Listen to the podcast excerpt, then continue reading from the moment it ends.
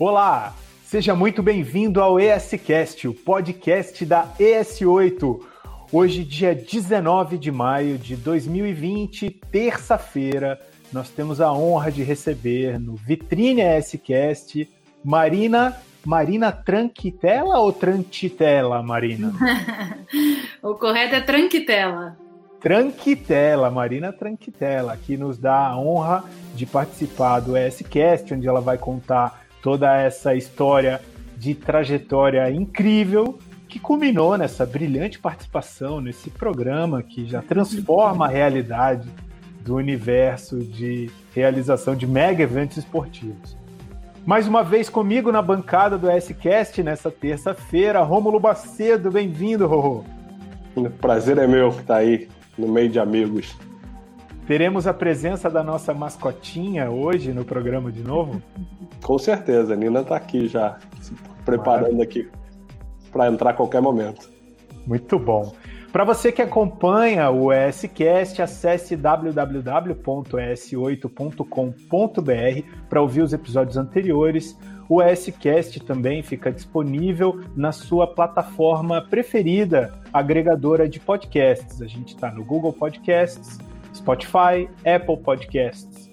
E se você ainda não se inscreveu, não perde a oportunidade agora de se inscrever no canal da S8 aqui uh, ah, para acompanhar as gravações ao vivo do SCast que a gente realiza toda terça e quinta, às duas horas da tarde, horário do Brasil. Já que demos as nossas uh, palavras iniciais, eu vou começar com aquela tradicional pergunta clássica. Marina, como é que você chegou até aqui? Conta pra gente. Bom, vamos lá. Primeiro, agradecer o convite é, entre amigos, mais uma vez, como o Rômulo comentou, a gente está entre amigos.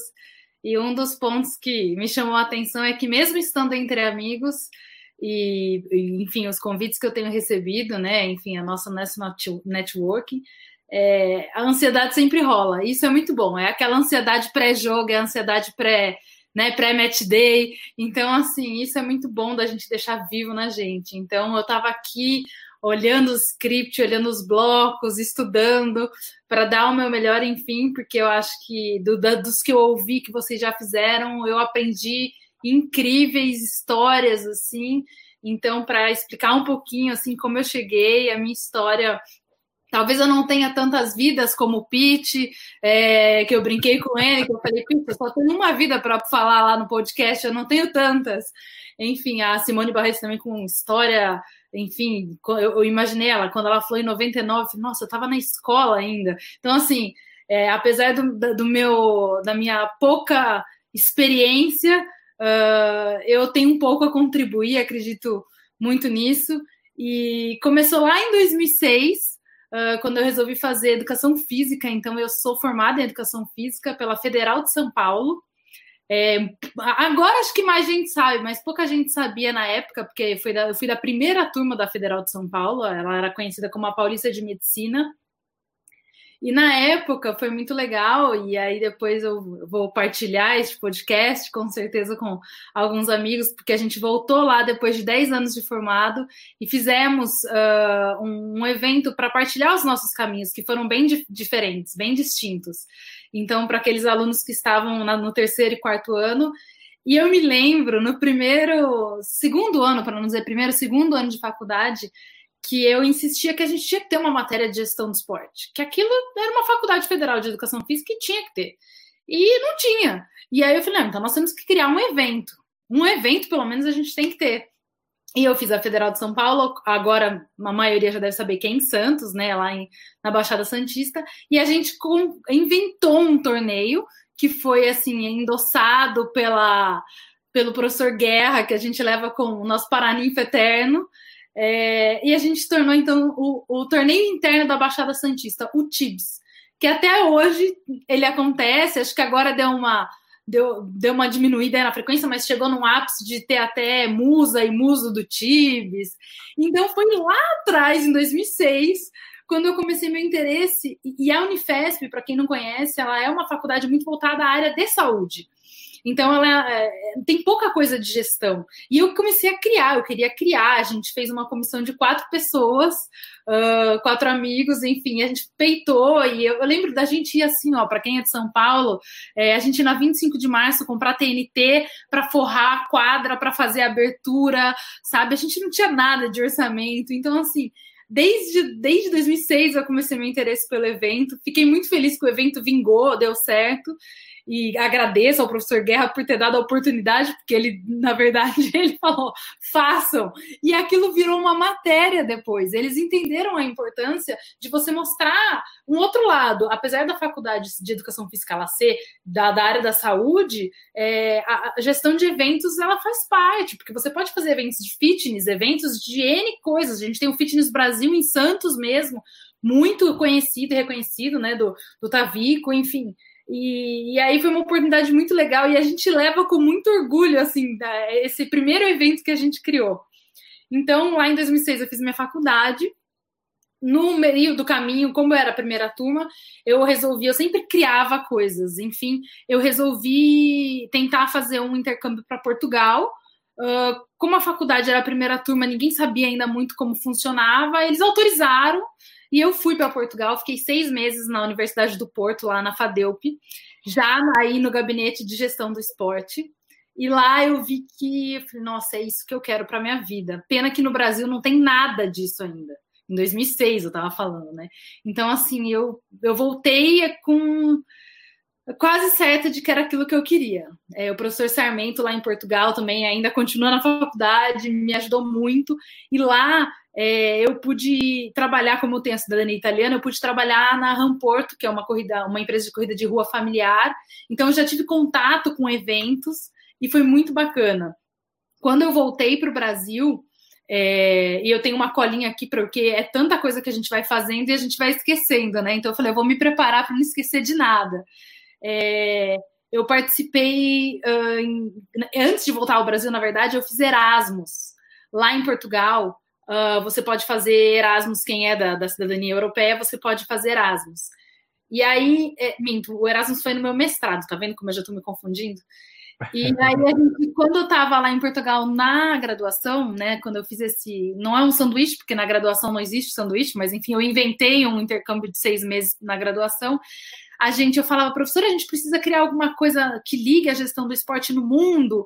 E aí a gente é, criou até hoje existente, a Aliança Intercontinental de Gestão do Desporto, que são todos os países que falam a língua portuguesa. Então, a gente criou eventos, enfim, hoje tem a revista IGD já classificada. Então, assim, é muito legal você ver que no passado você teve ideias que, que vingaram e que, enfim, levaram à frente e que tem pessoas que continuam. Então foi bem bacana, o professor Sarmento deu essa oportunidade para gente. E quem é do mestrado, eu sei que depois tem gente do mestrado que vai ouvir, vai lembrar que tinha uma matéria é, que ele falava: Eu vou ensinar vocês gestão na prática. E ele levava a gente para quinta, quem é de Portugal sabe que eles têm as quintas, né? E ele levava a gente lá para as. E a gente falou: nossa, vai ser uma super aula, né? Ele vai levar, viajar com toda a, a classe, 30 pessoas tal. E aí ele punha a gente para carregar pedra. E aí a gente falou, como assim, gente? Que, que, que, aula é essa? E aí ele começava a dar os conflitos de quem estava cansado, de quem ia carregar, quem coordenava, quem era o líder. E aí, nisso, ele começava a dar aula, entendeu? Ele falou: olha, aquele. E tinha, obviamente, dois grupos, era uma, uma competição que ele também geria, né? Então tinha toda uma, um, um, uma lógica por trás daquela aula. Então, foi bem bacana, uma aula inesquecível. Todo mundo que faz o mestrado depois comenta dessa aula que ele leva a gente para a quinta dele. E aí, enfim, uh, voltando, eu fiz parte do grupo de estudo da Flávia. Na época, era acho que um dos únicos que falava em gestão do esporte. Então, eu sou muito grata à Flávia Bastos, lá da USP. Ela me acolheu, assim. Então, eu ainda voltei muito para a área acadêmica, né? Enfim, eu não tinha, não, não, não vislumbrava ainda uma área profissional, eu era muito nova. Uh, apesar de ter trabalhado na Ramporto, lá em Portugal. E aí era engraçado, porque é, eles falavam lá que a corrida era enorme, tinham 10 mil pessoas inscritas. E para nós, 10 mil é o que dava na tribuna lá em Santos, entendeu? Tipo, numa corrida de rua pequena para nós. Então era muito legal comparar essas proporções. E o, aí eu voltei, enfim, terminei minha, minha graduação na, na Unifesp, fiz, fiz estágios na área de saúde. Enfim, era um dos estágios que eu adorei, gostei muito, porque eu amo a parte de fisiologia também, mas enfim, hoje ela tá, tá guardada, mas é, a gente, conhecimento nosso é nosso, ninguém nos tira, né? Então eu fiz um estágio no Instituto do Sono, que é bem conhecido é, em São Paulo. E, enfim, e aí eu uh, me formei em 2009, e aí em 2010 eu, eu acabei prestando, por influência, enfim, da própria faculdade tal, uma, uma especialização no INCOR, que hoje é um, um hospital de referência na América Latina com relação à cardiologia. E eu passei na desgraça do, da especialização. Só seis passavam por ano. Tinha uma bolsa espetacular para a época. Acho que hoje também ainda deve ser. E eu falei, gente, eu passei. E agora? Vou ter que fazer, né? E aí eu, e, e para eu convencer os meus pais de que talvez eu não quisesse fazer aquilo. E aí eu falei, não, beleza, é um ano. É um ano que talvez vai me render como personal. É um ano que eu não vou morrer de fome, eu vou ter uma, é uma titulação a mais, enfim. Então fui fazer um, essa, esse, essa especialização em reabilitação cardiovascular. Confesso, hum, é, é, um, é obviamente é um conhecimento que eu tenho, mas eu ainda acho que eu vou salvar alguém, entendeu? Essa é a, a, minha única justificativa que eu falo, alguém ainda vai cair, eu vou fazer uma RCP decente, que eu lembro de como se faz, e isso vai salvar alguém em algum evento. Mas é, eu vejo que, como a gente fala em evento, a gente fala sempre muito em escopo. E é muito importante quando a gente está nesse, principalmente saindo de faculdade, ou até mesmo de um mestrado, e tão importante quanto saber o que a gente quer é saber o que a gente não quer. Então, eu entendo que aquilo ali foi um divisor de águas na minha vida para entender que aquilo eu não queria. De fato, eu não, eu não sei ficar em hospital, eu não, eu sou muito assim, tanto que meu trabalho de conclusão lá foi com atleta. Eu não pegar, assim, lógico que eu tinha que fazer os testes cardio, cardiovasculares nos cardiopatas, mas eu adorava quando vinha triatleta e a gente podia, sabe, gritar com o cara, vai mais, vai mais. Então, aí todo mundo falava, Marina, não adianta, é um hospital isso aqui. E eu falava, não. E aí eu já começava a medir os riscos, e eu lembro que tinha uma doutora lá, a, o Incora, a área nossa, ela ficava num subsolo, ela acho que até hoje ela fica, é, ela fica no subsolo. E eu falava, doutora, se pegar fogo, a gente vai morrer, né? A gente tem como sair daqui. Então eu já ficava gerenciando os riscos dali, daquele espaço. Era muito louco. E aí eu resolvi, aí depois que eu terminei o meu minha especialização, falei, cara, não, é gestão. Eu tive na faculdade, eu tive uma conversa com o um professor, o Sionaldo, uh, que também me direcionou muito, porque eu fiz, foi o primeiro grupo que eu fiz parte na faculdade, foi de neurociência, que sempre foi uma área que me atraiu muito. Só que eu queria estudar, tipo, cortisol dos caras que operam, tipo, um Super Bowl, sabe? Juntar umas coisas assim, extraordinárias da fisiologia. E aí ele falou, Marina, a psicologia do esporte é uma vertente da psicologia. Então você vai ter que ir para o lado da gestão. E eu falei, beleza, eu vou para o lado da gestão. E a gestão, ela lida com pessoas. Isso eu falo hoje no clube. Eu brinco quando eu faço as reuniões de comitê de jogo, que o clube é quando a gente fala assim: ah, mas o clube, mas o clube é. Gente, o clube é animado, o clube é parede. Quem faz acontecer somos nós. Se tem erro, nós temos que olhar para dentro e corrigir. Então, assim, é, eu aprendi a lidar com pessoas, fiz cursos, alguns cursos de PNL, é, enfim, gosto dessa área, e voltei para Portugal, então, para então fazer o mestrado em gestão do esporte. Aí, não contente com fazer o mestrado, aí sim fui para o Erasmus. E eu lembro que o meu professor falava assim: Marina, como é que você vai fazer? Você vai fazer o mestrado aqui em Portugal, vai fazer o Erasmus em Madrid, que aí foi quando eu, eu trabalhei numa empresa lá em Madrid, em frente ao Santiago de Bernabéu, que para mim era abrir a janela e ver o estádio, assim, era uma coisa ótima, apesar de eu ter morado em frente ao estádio do Porto, é do Dragão também, lá no Porto. É... Então o estádio sempre esteve à minha volta.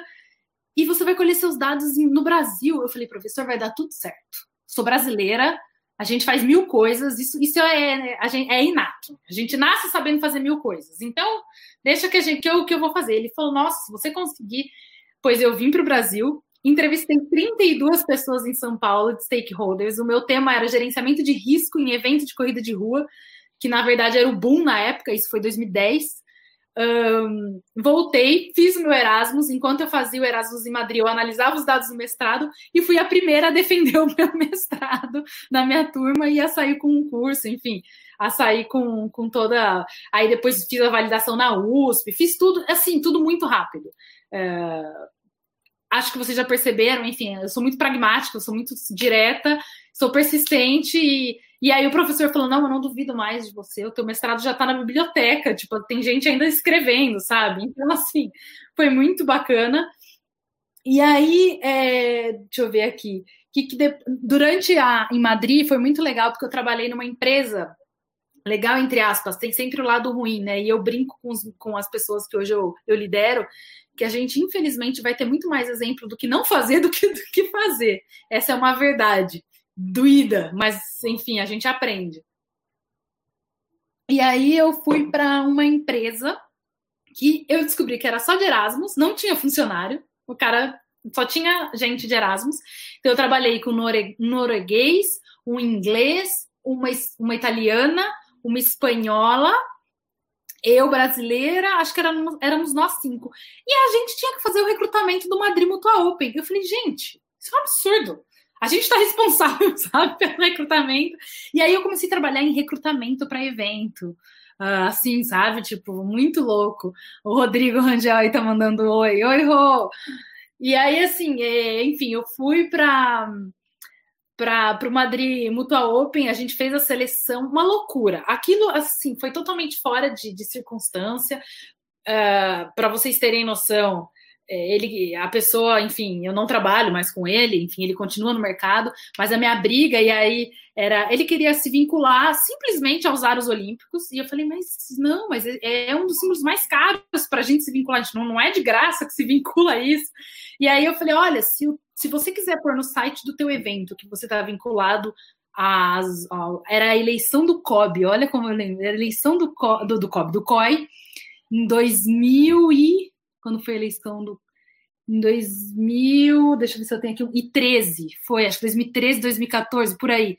E aí eu falei, eu, se você colocar o logo do COI, eu tô fora, tira meu nome, porque meu caminho a trilhar vai ser muito mais longínquo e eu não quero, enfim, sujar meu nome com um logo que eu não tenho autorização para usar, ainda mais só usar os Olímpicos, né?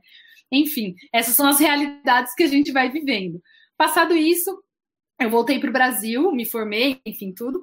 E aí eu logo caí na Copa do Mundo, só que não direto no COL, né, no Comitê Organizador Local. Eu fui convidada pela Octagon, que hoje foi comprada pelo Ronaldo, enfim, que está despontando aí com o Zé como diretor operacional, um cara excepcional. A gente tinha um timaço, eu tenho contato com eles até hoje. É... E aí eu fiquei assim junto no time da Johnson Johnson, para tratar de hospitalidade. Então, muito do teu conceito, de porta a porta. Então, é, para que para VIP é um pouco mais natural e que a gente quer expandir isso para todo torcedor, né? Para que todo mundo possa consumir esse esse porta a porta que a gente sempre fala que é uma experiência. Você vende desde a hora que o cara saiu da casa dele até a hora que ele chega, até a hora que ele volta à casa dele, na verdade, né? O, o FOP é o meio do caminho, né? O Field of Play ali, o Match Day é o meio do caminho. E aí, logo depois da Copa, na Copa foi muito legal, a gente teve uma experiência de ingressos muito louca, porque a gente tinha que envelopar, envelopar no, os ingressos no, no do patrocinador, enfim, da, que estava ali com a gente, da conta que a gente estava gerenciando.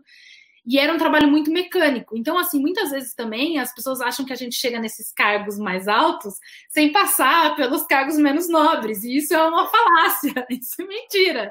Então, assim, eu comecei entregando água em corrida de rua. Quatro e meia da manhã, tinha que ir lá levantar as tendas e entregar água. Então, o que eu na Copa do Mundo a gente brinca porque a gente tinha hora que era tão automático que a gente estava jogando, jogando, é, jogando ingresso e salvando envelopes, sabe? Então, e a gente estava dentro da Brinks no Rio de Janeiro. Enfim, não sei se a Brinks não fica num local muito seguro no Rio de Janeiro. E aí a gente tinha assim, ah, agora todo mundo para dentro da sala, porque eles vão testar os tiros e não sei o quê. Então era muito louco, assim, foi uma experiência muito diferente. E depois eu operei então o Mineirão na sede lá, então tenho uh, uma saudade do feijão tropeiro, da esplanada, sabe? De tudo que a gente fez ali na, no, no, Mineirão, na, na, época da Copa do Mundo. Tive pessoas que eu conheci e levo até hoje. Eu acho que isso que é o bacana dos eventos, a gente vai carregando com a gente as pessoas.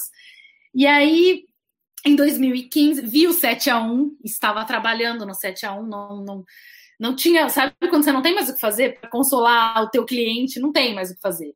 É o, é o resultado que, enfim, marcou. Então eu estava lá, estava trabalhando. É... Em 2015, eu fui convidada, acho que talvez até por ter feito parte um pouco da, da, da Copa do Mundo, para fazer a Copa da Noni, que é uma Copa para menores de idade, e eles simulam uh, toda a Copa do Mundo. Eles fazem a Copa do Mundo juniores, entendeu? Eu acho que era sub-14, talvez alguém me corrija aí, não, eu não me lembro se era sub-14. E era alto risco, né? Porque, enfim, eram crianças do mundo inteiro vindo para nossa mão. E aí, é, eu tenho algumas experiências bem bacanas que a gente passou. A gente foi em São Paulo e a final ia ser na Arena Corinthians, para eles sentirem como é que era jogar em um estágio da Copa do Mundo. Então, a, eu lembro que a gente, enfim, ficou responsável pela coordenação do evento e tudo. Eu acho que foi Mogi das Cruzes, se eu não me engano, a sede. E a gente tinha que fazer, enfim, os treinamentos, as, as eliminatórias todas lá, e afinal e era muito legal a cultura que a gente via das crianças. Porque, por exemplo, eu lembro de um dia eu cuidar do vestiário do Japão.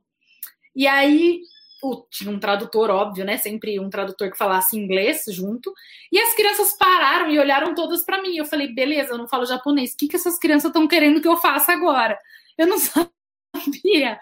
E aí uh, chegou o tradutor e me falou: não, elas estão pedindo a tua permissão para entrar dentro da tenda, que é os vestiários eram, uma, eram tendas armadas, eram tipo overlays, né? Para entrar de chuteira aonde tem teto, porque lá eles não entram. Eles tiram o sapato. Aí eu, ah, tá. Aí, tipo, eu fiz o sinal que ele falou que eu tinha que fazer, as crianças entraram e eu pasma com aquilo, sabe? Assim, com a educação. E aí, enquanto os espanhóis, os brasileiros se divertindo na piscina, fazendo amizades e tudo, trocando figurinhas, isso e aquilo, os japoneses treinando, fazendo polichinelos sagrados. Não à toa foram campeões. E aí, eu lembro, assim, dos brasileiros. É... Uma vez eu fiquei no vestiário brasileiros e aí um deles me abraçou, eles tinham 14 anos, assim, eles me abraçaram e falaram: e aí, tia, você vai na festinha hoje? Então, assim, é outra cultura. E a cultura, quando a gente fala de evento, impacta muito. Então, tudo isso eu fui ganhando experiência. E aí tem um, um, um, um evento, enfim, um fato um tanto quanto. Hoje, cômico, talvez, na época foi muito tenso da gente gerenciar que os ônibus uh, foram contratados para sair de Mogi e ir para a Arena. Independente se era o time campeão ou não, a gente ia levar todos eles para a Arena, para ver, para assistir, enfim, toda a, a, finalmente, né, o encerramento do evento ia ser lá. E eu estava já na Arena esperando os ônibus chegarem. E aí, eh, na época, o Érico, que trabalha com transporte, era um dos responsáveis, e ele na loucura tudo, e a gente não conseguia contratar, acho que os motoristas, eu não fiquei muito a par do que aconteceu, os motoristas se perderam com as crianças gringas, menores de idade, e a gente falou, meu Deus do céu, Érico acha essas crianças. Bastidores que a gente conta para amigos, entendeu? E as crianças, imagina, né? E a gente tinha um prazo, eu lembro disse que a gente tinha alugado a arena uh, por um determinado prazo, e a arena começou, ó, se chegar e se for mais tarde, não vai dar para fazer o jogo, vai ter que comprar, tipo, completar com mais X de grana. E eu lembro que foi 16 de novembro, que é o meu aniversário, eu lembro que foi é, 16 de novembro de 2015. Enfim, os ônibus começaram a chegar, só que não chegavam os que tinham que jogar, chegavam os que iam assistir.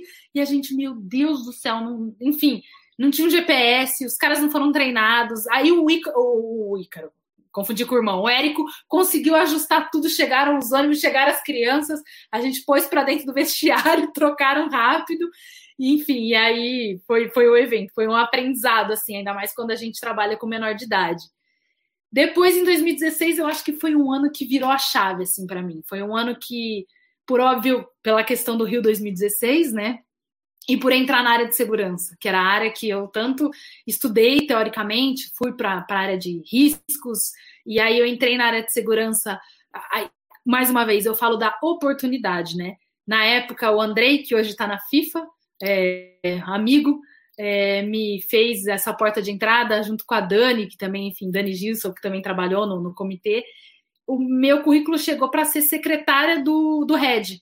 Eu falei, cara, secretária do RED? Tá bom, vai. Eu vou lá na entrevista e vou entrar. E depois eu mostro o que, que eu posso fazer. Ele me entrevistou e simplesmente me levou para RH e eu estava contratada e eu ia secretariar ele. E aos poucos eu fui mostrando que, olha, eu posso fazer isso também, eu posso fazer isso também, isso aqui também é legal. Então, quando eu falo de aproveitar a oportunidade, muitas vezes eu falo isso nas lives, é isso, entendeu? Às vezes a oportunidade não chega lapidada como a gente quer, mas a gente é lapida, a gente tem essa capacidade. Então, e aí, em pouco tempo, acho que foi questão de dois meses, três meses, já nem me lembro, eu estava escrevendo o livro, que era a ideia dos, dos três cabeças, né? Enfim, do, do Red, do 01, do 02 do 03, em fazer, que era o livro da, das Olimpíadas. Então, eles escreveram, na verdade, desde o PAN até o final do, da, da Paralimpíada, toda a história de negociação com o governo, porque esse é o único capítulo que o COI não tem pronto, porque depende muito da segurança que já está no país e de como ela funciona né, na parte governamental.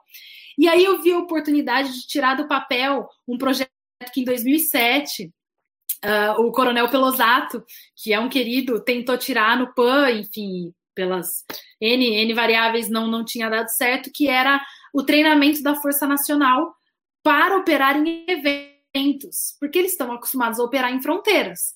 Então eu falei, não, a gente vai montar uma operação muito baseada no treinamento que vem, que era a área né, de, de, operações fazia. A gente fez um depara para segurança e, contra, e até, enfim, a Carol Goraeb dava palestra para gente, em Dubai aí agora na Expo 2020, a gente contratava as pessoas, contratava eu, a gente convidava, né, porque a gente não pagava ninguém, a gente convidava as pessoas para palestrar com a expertise de cada um para eles entenderem é, qual quão diferente era a atuação que eles tinham que ter nos jogos.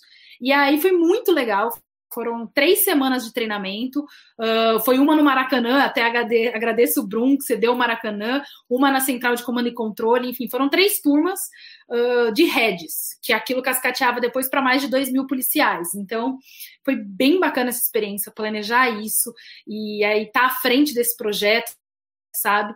Foi, foi engrandecedor para mim. E aí, em dado momento, me perguntaram se eu queria ir para a área operacional. E eu falei, na verdade, perguntaram para mim, para todo mundo que estava no planejamento.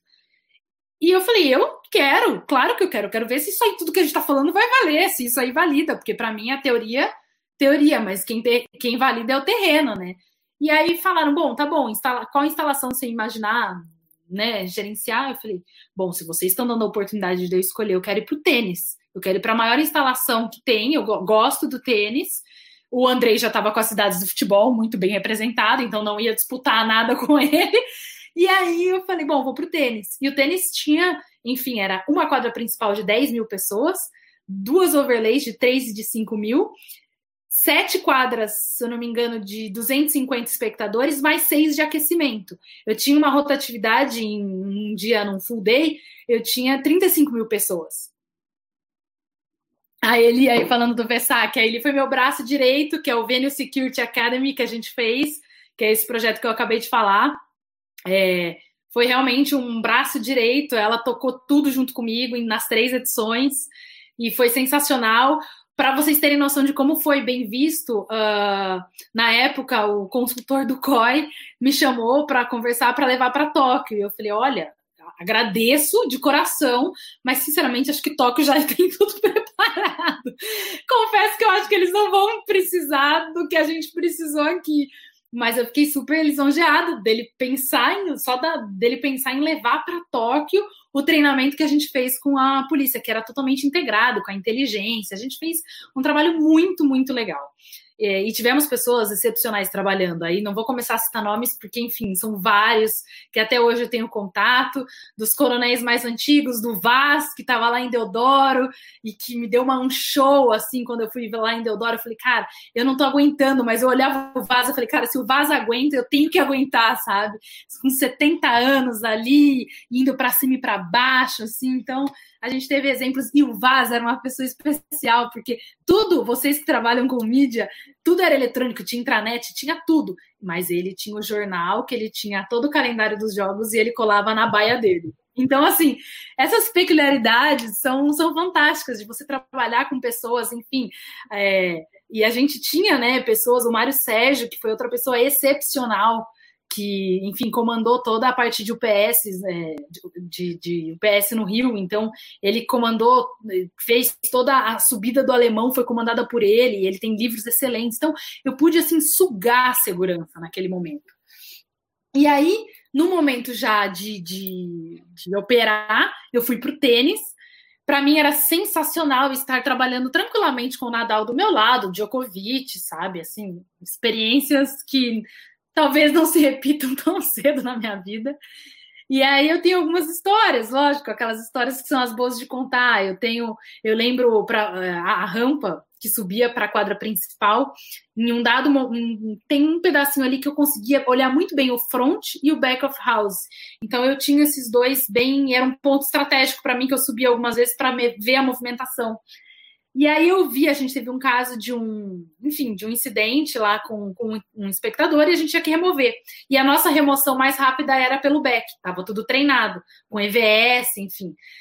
Só que eles não se deram conta que o esporte, é, a parte de esporte estava chegando e o Djokovic estava descendo da van. Assim, foi questões de segundos de eu passar de um rádio para o outro, a, a, ambulância passou, o Djokovic desceu. Imagina se eu atropelo o Djokovic. Entendeu? Então são assim lapsos e histórias que ficam para a história. E aí a gente teve, com certeza, o Guilherme Barros, que era o VGM, o Marcelo, que era de Energia Energia, que a gente chamava no rádio, vai se lembrar que assim, acabou a comida, acho que vocês lembram disso no Parque Olímpico. E aí o Gustavo Nascimento teve que entrar em ação, e aí é o caos, e aí quem é, qual é a política que se sobressai, e de repente a gente estava colocando ambulante para dentro, sem background check, era na confiança. E aí a gente falava, meu Deus, Deus é brasileiro mesmo, que, que assim, uma loucura. E aí o Marcelo vira para mim, como segurança, e fala, Marina, mas eles vão entrar de madrugada. E onde eles vão ligar? Que gerador? Eu falei, não sei, energia, energia é você, eu sou SEC, SEC 2, SEC 2. e aí ele falou, a gente não tem gerador, eu vou ter que apagar algumas quadras. Nossa, eu não me esqueço da, do desespero dele. Claro, era, uma, era uma, um cenário novo. E aí eu falo da experiência de você ir vivenciando isso e trazendo cenários, sabe? Porque a gente não. Lógico, ah, entra os, os, food trucks, e modéstia à parte, a gente tinha sushi, a gente tinha tudo do mais nível que a gente brincava, que a gente negociava com outras arenas, enfim, com outras né, instalações ali. E eu tirava sarro, a gente brincava, porque o tênis ele foi muito exaustivo. Para vocês terem noção, na área de segurança, a gente tinha uma rotatividade, é, até por uma questão, porque eles recebiam diária, né? A Força Nacional era por diária, e eu tinha um núcleo duro ali de cinco pessoas, uh, mas eu tinha uma rotatividade muito alta. Tô, imagina, são, eram muitas quadras para cuidar. E como é que eu ia organizar aquilo? Então eu brincava com, com o Ilídio, uh, que ele estava na natação, e ele era segurança de lá, e eu brincava, vai lá fazer sua competição de 10 segundos, que eu tenho aqui 5 horas para gerir meu FOP, sabe? Então a gente brincava assim, e aí ele brincava, ah, minha casa tem piscina, a sua não tem piscina, tá um calor. E aí e nisso, nessa brincadeira, é, a gente teve que fazer uma, uma rotatividade realmente do, do da Força Nacional para que, enfim, quem ficou até 5 da manhã, enfim, 5 horas de jogo na partida no tênis, fosse operar um judô, fosse operar uma natação no dia seguinte. Porque era muito exaustivo nosso. Para você ter o Paulo, o, o, o Pedro, Pedro Cunha, o Gui mesmo, Martina. Tipo, a gente lembra nossos debriefings absurdos, acabavam duas da manhã e o briefing era seis da manhã. Então a gente falava, cara, não tem nem como a gente ir para casa às vezes, sabe? Era muito, era muito corrido.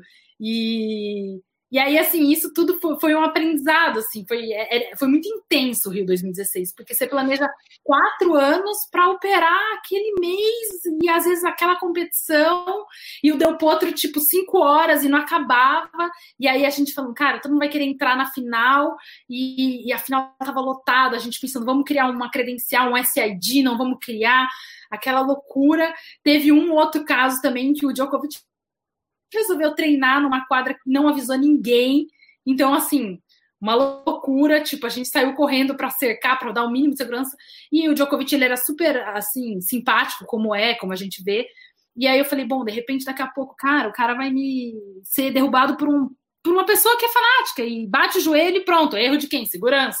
Então, eu me cerquei de tudo e o Freak também. Eu lembro que os uh, a Look of the Games para os jogos chegaram em cima da hora e a gente fez uma madrugada. E aí todo mundo da, do tênis vai lembrar que a gente fez força-tarefa e a gente falava, cara, isso aqui vai ser transmitido para o mundo, isso aqui tem que estar tá pronto. Então, essa união de jogos é muito legal, muito legal. Assim, foi um. Foi uma experiência única. E aí, nesse. É, eu, não no Paralímpico, eu tive a oportunidade, eu fui convidada para coordenar o Centro de Comando e Controle de Segurança, que ficava ao lado do MOC, do Man Operation Center, né? E aí eu pude ver a operação, tipo, como um todo. A gente tinha um, um software que nos dizia se todos os seguranças tinham chegado, se tinha alguma defasagem, se eu podia realocar quem estava mais próximo. Eu tinha isso num painel.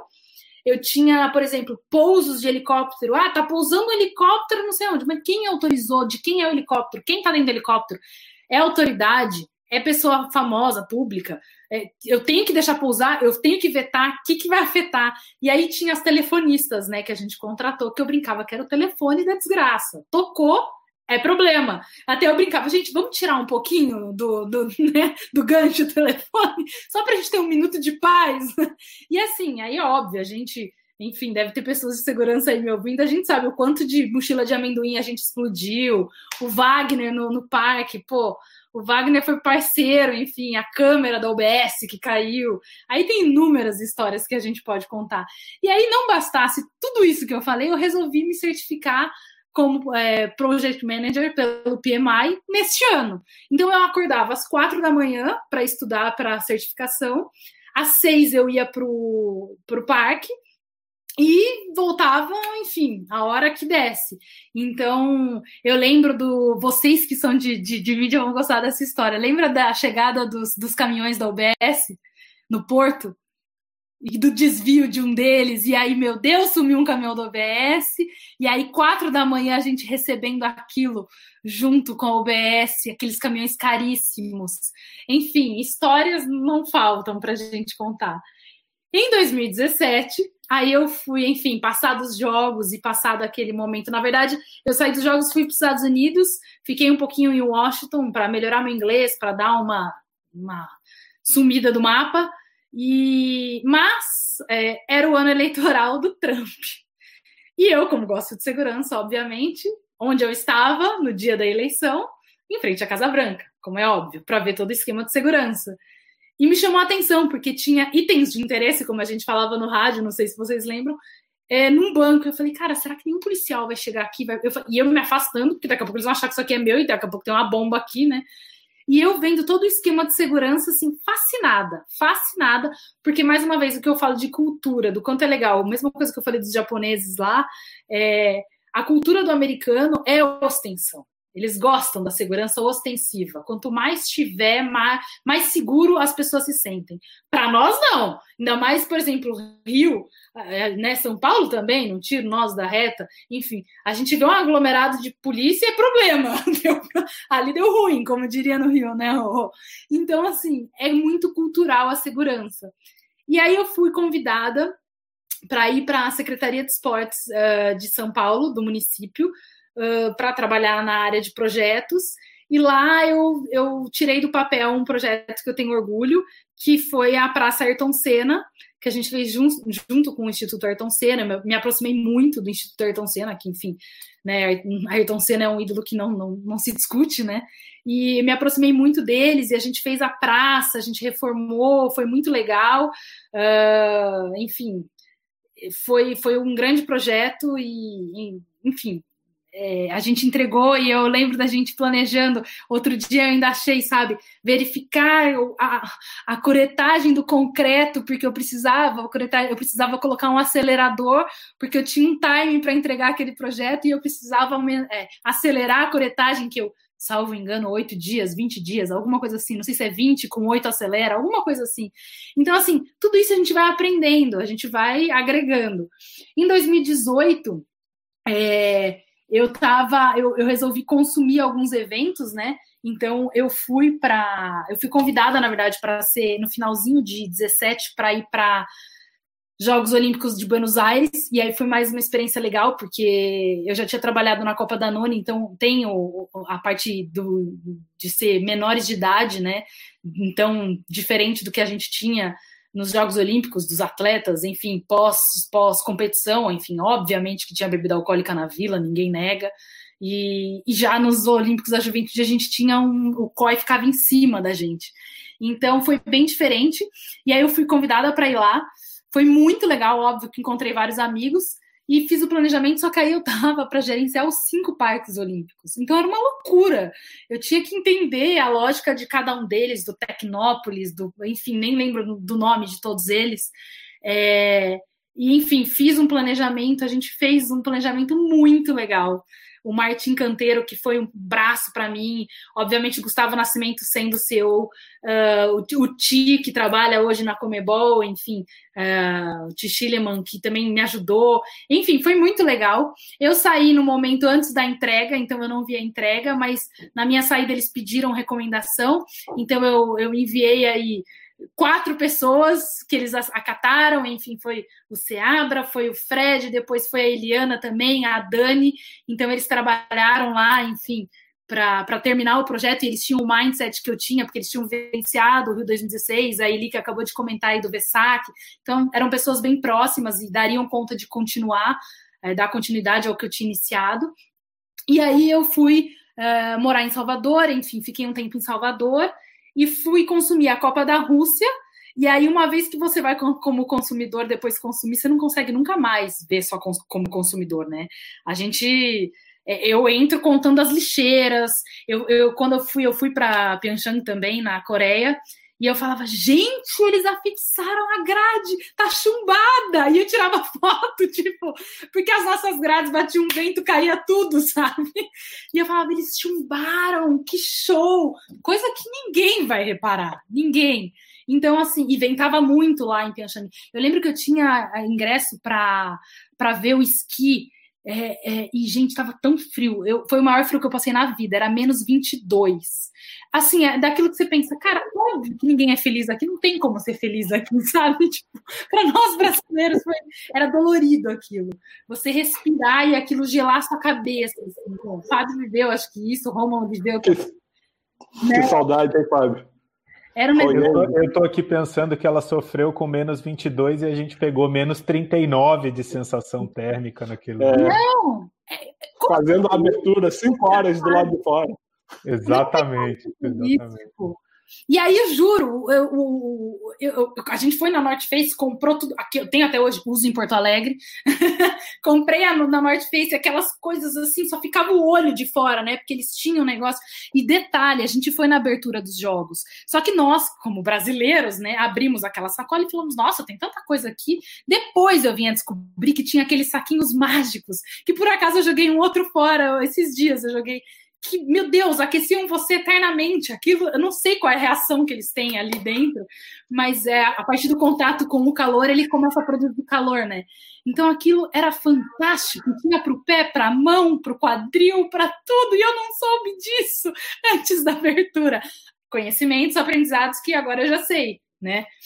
E eu também frequentei um evento que para mim assim ainda é o, o ápice. Lógico que Jogos Olímpicos mexe com a gente, mas eu frequentei o Super Bowl 50, então uh, é um evento, é assim, eu, eu acredito que eu dei sorte, porque foi Beyoncé e. Oh, meu Deus, Beyoncé, e agora me fugiu. E, e não, não é YouTube. E, e, e, tinha uma. Oh, fugiu! Eram três, eu vou pesquisar aqui. E aí, nossa, assim, é, é um evento o tail, só o tailgate, eu ficava ali no tailgate. Para mim já tava, já tava. Então, assim, até me perguntaram numa live como não concorrer no, no entretenimento, né? Como você fazer o entretenimento em volta e não concorrer com o principal. E aí eu acho que você tem que fazer os timings, né? Disso, enfim. É, o tailgate, ele, ele, ele fica ali, mas obviamente, no momento que você entra, você quer ver o Super Bowl. O Broncos foi, foi o campeão, né? Foi em Santa Clara, e aí foi legal porque a gente recebeu o convite para visitar o estádio antes e conhecer toda a infra. E aí a gente entrou e falou com o gerente do estádio e eu rodei, e óbvio, minhas perguntas. Quanto tempo de evacuação vocês levam? Minhas perguntas super voltadas à segurança. E, o, e o cara, mas você trabalha com o quê? O que, que você quer saber tanto? Então, assim, foi muito legal, muito bacana. Nos Jogos Olímpicos também eu tive a oportunidade de viajar para Provo, e, e, vocês lembram na vila, talvez vocês não se lembrem, a gente tinha um Megan Bag um pouco diferente, que foi uma das, das, das, empresas que a gente visitou, e ela, cada célula era tipo uma colmeia, e cada célula, enfim, ela avaliava uma, uma um tipo, eu podia pôr um tipo de, de, de, de explosivo, enfim, alguma coisa nesse sentido. E aí, enfim, é... depois passando então para 2019, para finalizar minha história, meu background, porque né? Enfim, eu já fui contando algumas histórias ao longo do caminho. Eu cheguei no Inter, então, uh, eu fiz um curso em Salvador de gerenciamento de risco em estádios. E aí lá eu recebi o convite, eu falei, cara, eu tô em Salvador, agora eu vou para Porto Alegre. Eu falei, bom, você já morou em cinco países, mudança não é muito problema, né? Enfim, eu tenho 33 anos, morei em 35 casas, então, assim, tipo, é, esse não é um, não é um empecilho. E aí eu falei, tá, mas para fazer o que lá, né? E aí eu falei, bom, Marina, você está sendo convidada para uma caixa preta, que eu considero o futebol uma caixa preta.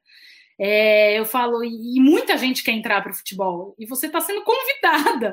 Aí eu falei, tá, é para assumir o quê? Ah, para assumir a gerência de operações. Pô, legal, gerência de operações. Era o meu braço, quando eu trabalhava na segurança, era o meu braço, era operações. A gente tinha que ter lado a lado. E aí eu falei, tá, vou topar isso daí, vamos ver no que vai dar. E aí fui para lá. E aí, enfim, uh, logo de cara me deram a Comebol como oficial de segurança. Tor, então você vai ser oficial de segurança, já que você entende de segurança.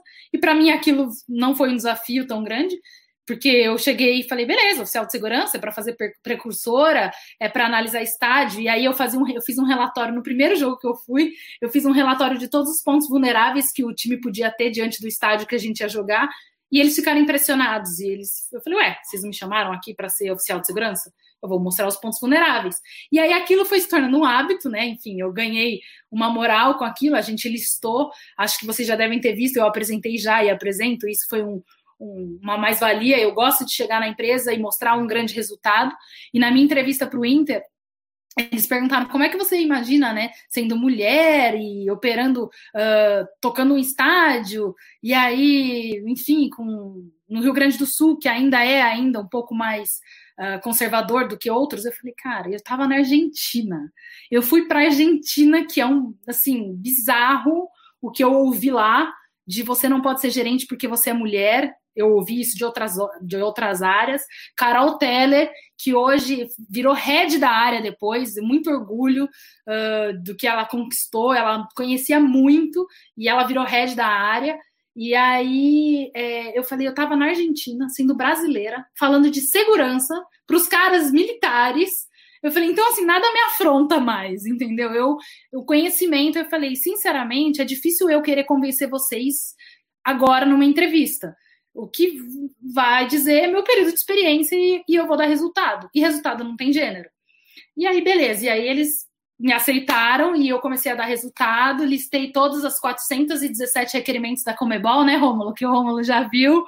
Listei, distribuí nas áreas e comecei a cobrar. E aí, imagina, eu tinha acabado de chegar no clube. Em duas semanas eu estava viajando, acho que para o Chile foi minha primeira viagem. E eu falei, cara, foi tudo muito rápido. E aí eu, eu reunia as áreas e as áreas não me conheciam. E eu falava, tá entregue isso. E aí, predecessor, su, é, sucessor, as atividades, e eu cobrava. Enfim, eu fiz um AUE na área. E aí eu falei, cara, eu preciso continuar estudando. Tem alguma coisa que ainda falta. Fui fazer MBA em gestão empresarial.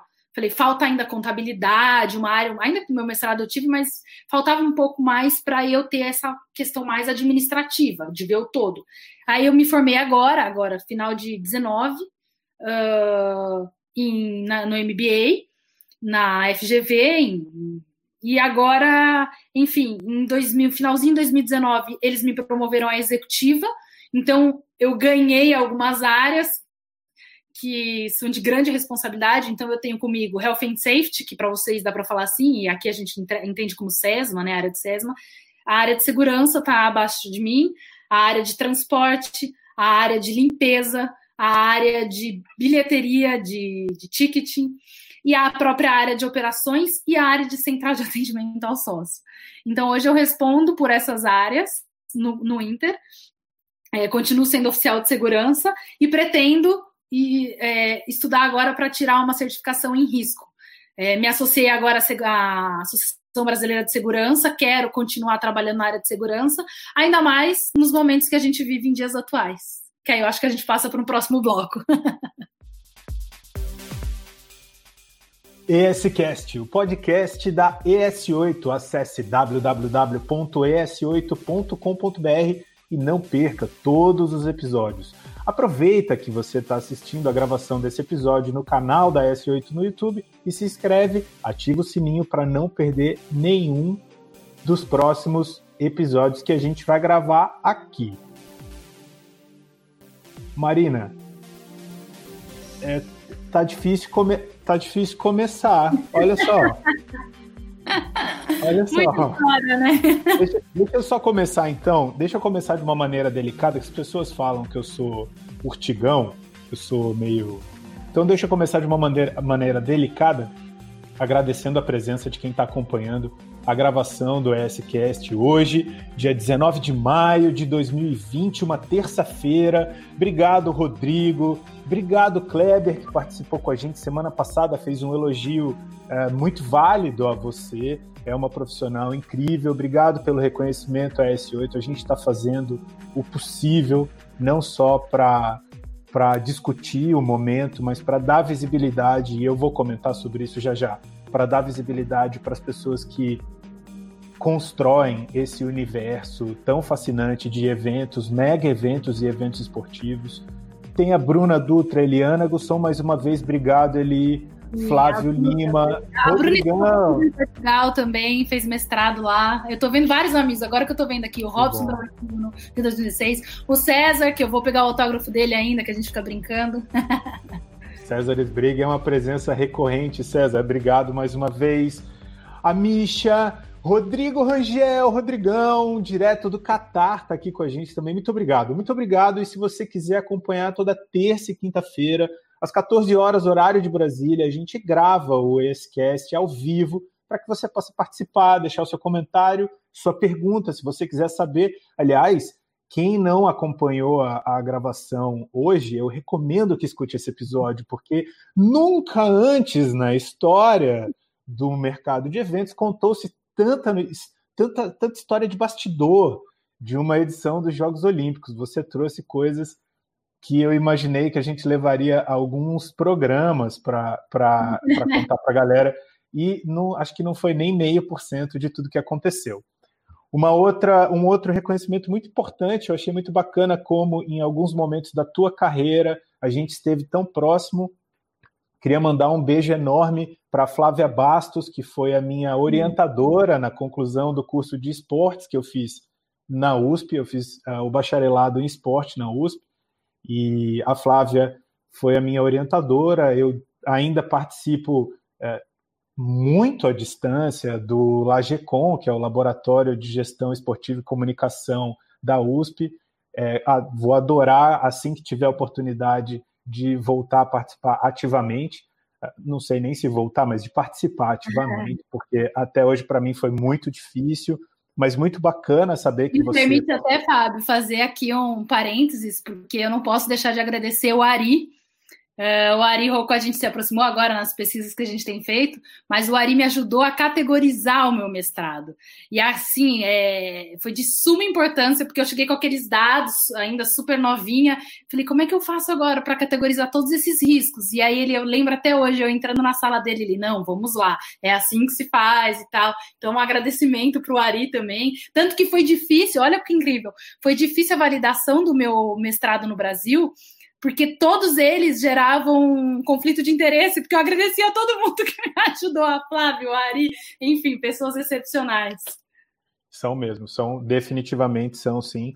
Muito interessante o tema do teu, do teu trabalho do mestrado, que foi o gerenciamento de risco em provas de corrida de rua, né? Uhum. Eu escrevi a minha, o meu, a minha monografia, né, a minha a minha revisão bibliográfica para a conclusão do meu curso de esporte em gerenciamento de projetos em mega eventos esportivos. E foi muito difícil encontrar literatura, e inclusive isso foi até uma recomendação que eu deixo no final do meu trabalho, que era necessária a produção de conhecimento sobre o tema em qualquer língua, de preferência em português, para que a gente possa aplicar e que os próximos eventos que estavam chegando à época, eu me formei em 2010, apesar de ser um aluno que entrou na universidade em 2001, mas eu acabei concluindo o curso só em 2010 e aquela época ainda era muito difícil encontrar uma literatura compreensiva. Eu espero que esse cenário tenha mudado. Eu vejo que muda, eu continuo estudando o tema, eu trabalho como, é, como especialista na adoção de metodologia de gerenciamento de projetos na execução e organização de eventos e eu é muito importante que a gente continue movimentando esse mercado de conhecimento, principalmente no universo acadêmico, sobre a área. E eu vou deixar, vou aproveitar então, parar um pouquinho para fazer a primeira. Não é uma pergunta, só pedir para você comentar. A gente falou de gerenciamento de projeto aqui agora bastante, e você tem uma linguagem muito contundente que traz termos é, característicos da área. Você é PMP e vai fez, se eu não me engano, fez ou vai fazer a certificação em gerenciamento de risco. É isso, eu pretendo fazer, agora é meu próximo desafio. Isso, PMP barra R, isso. porque você não gosta de sofrer, né? É, Evidentemente. É, a prova, você, você não gosta de sofrer. Mas eu queria te perguntar, eu queria que você falasse um pouquinho porque, é, sobre a necessidade ou sobre o diferencial de entender gerenciamento de projeto na, na, na organização de eventos de maneira geral. Eu não vou entrar no mérito dos mega eventos, porque desde Sydney ou até antes, eles já adotaram essas metodologias porque entenderam o valor e quando você está lidando com um projeto, um projeto de extrema complexidade, como os Jogos Olímpicos ou a Copa do Mundo, faz todo sentido você delinear como vai ser feito. Antes de você responder, deixa eu só aproveitar para satisfazer uma curiosidade. Você disse que segurança é um capítulo que o COI não tem. E esse capítulo refere-se ao manual de execução dos jogos.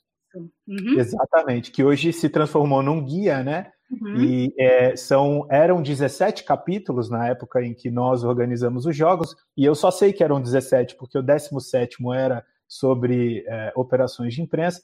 Mas para quem não conhece, está ouvindo isso pela primeira vez, quando uma cidade recebe o direito ou é eleita para organizar os jogos, além do contrato que ela assina para ser cidade sede, ela também traz, esse contrato traz consigo, como anexos, é, uma série de manuais que dizem para cada uma das diferentes áreas o que deve ser feito, os níveis de entrega, os níveis mínimos de qualidade, e, é, e isso é um resultado, todo esse material é um resultado da adoção de metodologias de gerenciamento de projeto que aconteceu lá atrás. Então, fala para a gente o que, que você acha hoje sobre falar projetês para o produtor de eventos. É ótimo. Porque eu sou um, eu sou advogado, advogado fervoroso e inclusive conversei sobre isso com o Rodrigo Rocha que está ouvindo a gente, de que uma das melhores coisas que um produtor de eventos poderia fazer agora nesse momento de pandemia, que ele está em casa, seria fazer um curso de gerenciamento de projetos. É o que eu estou indicando para todos. Primeiro, eu quero te agradecer e explicar aquilo que para nós é óbvio, porque essa é uma premissa zero que eu sempre coloco, o óbvio Uh, tem que ser dito, porque o que é óbvio para mim não é óbvio para quem é de infraestrutura, para quem é de outra área. Então, uh, enfim, a gente acaba falando numa linguagem até nossa de esporte, de guides, isso e daquilo, e enfim, e esquece que podem ter ouvintes que, enfim, estão se inserindo no meio. Então, obrigada por fazer esse, esse parâmetro, esse, esse parênteses aí para o guide. E se a gente vai falar de projeto, eu vi aqui que o Malê entrou. O Malê, enfim, foi é, lá do Inter, ele nos ajudou muito. E eu lembro que a primeira coisa que a gente discutiu foi o Green Guide. Não nunca me esqueci, viu, Malê, dessa. Então, assim, você ter grandes referências é muito importante. Uh, você ter números é o que eu sempre falo. Você só vai gerenciar aquilo que você conhece. E para você conhecer, você precisa ter dados. Então, você primeiro precisa entender o seu cenário. Eu, quando eu entrei no Inter, eu tentei levantar o maior número de, de, de dados possíveis é, para poder saber o que eu ia gerenciar. Então, hoje a gente está bem mais avançado e realmente é, entender de projetos. Hoje eu, eu, vou fazer mais um parênteses para agradecer uma pessoa para responder isso que você me perguntou. Ailton Prado, que é um outlier total da nossa área. É, ele me recebeu quando eu voltei ao Brasil, era uma menina, e me recebeu na On Sports, né? Que ele fazia o esporte radical, acho que para Globo. E ele falou: Não, Marina, você está no caminho, você, eu ainda vou ouvir falar muito de você sobre riscos, e você vai falar de segurança. E eu, será? E aí eu falei, aí aquilo ficou na minha cabeça, mas me, me, me marcou tanto, e ele sabe disso, porque eu já falei ele, em N momentos que eu encontrei com ele pós, pós essa, essa data, que ele falou assim, eu falei, poxa, ele tirou, eh, recebeu uma menina que ele não conhecia e tirou duas horas do dia dele de executivo, de, de um cara que tem já um renome, que tem trabalho, e hoje eu estou nessa posição, e eu, naquela época, disse: é, a certeza que eu te dou é, eu vou retribuir isso para todos aqueles que vierem me perguntar como fazer, o que fazer. E o que eu tenho indicado é muito nessa linha, Fábio. Vá estudar projetos. Se você entender a, a lógica de um projeto, você vai entender como se faz um evento, porque ele tem começo, meio e fim. E você tem indicadores. E você tem aí a questão dos riscos, das, da qualidade, você tem métricas. Então, assim, hoje, eu, eu quando apresentei para a diretoria do Inter a lógica que eu tinha feito para apresentar a Libertadores, de que forma eu ia gerenciar os 417 requerimentos da Libertadores, eu, na hora, o diretor executivo financeiro falou: você é PMI, PMI né? Você é formada pelo, pelo PMI. Falei, sou, por quê? Ele falou assim, porque a tua lógica de apresentação, você tem ID, ou seja, nenhum requerimento se repete, eu consigo traquear ele do começo ao fim. Então, assim, são coisas que você vai aprendendo. E aí, lógico, você tem N ferramentas. Eu tenho até um pouco de, de, de raiva, porque quando você vai ler o PMBOK, que é um guide de melhores práticas e referências, é tanta coisa que você fala, meu Deus, mas eu uso o que afinal? É tanta ferramenta que eles te dão de entrada, saída, é, que, na verdade, o, o, teu dia a dia vai te dando um norte. Então, eu, por exemplo, eu gosto de usar SWOT, eu gosto de usar PDCA, eu acho que PDCA é fundamental, que é o ciclo de Plan, Do, Act, Check. Só que o PDCA ele só é válido quando você tem um processo estabilizado. Então é o que eu brinco, né? Método Toyota. A gente faz um pouquinho, estabiliza, cresce mais um pouquinho. Estabiliza, cresce. Você não tem como é, mexer num processo que não está estabilizado. Então você precisa é, disso Uh, então, eu, eu, gosto muito dos 4 S's, Staff, Stuff, Service, Space, eu uso direto, porque eu acho que ele dá uma abrangência global uh, de quando você quer rapidamente mapear um evento. E tem inúmeras ferramentas, enfim, se, se você olhar o, o guia de melhores práticas, você vai ter lá inúmeras ferramentas mas eu acho que a transferência, a mais-valia é justamente isso, é a transferência deste conhecimento empacotado para projetos para a tua área, que no meu caso seria, para nosso caso seria o esporte. É, eu conheço hoje quatro ou cinco pessoas que trabalham no esporte que têm essa certificação. É, queria que fosse muito mais, entendeu? Porque na época, é, o meu mestrado, da mesma dificuldade que você teve, eu tive que pegar muita coisa de TI e de engenharia, porque eram esses, é, era esse o público-alvo. Hoje não, hoje diversificou, hoje você tem, enfim, e é, e é uma certificação que tem peso, e é isso que eu falo. Muitas vezes as pessoas me perguntam, ah, mas você acha que eu faço uma, um MBA?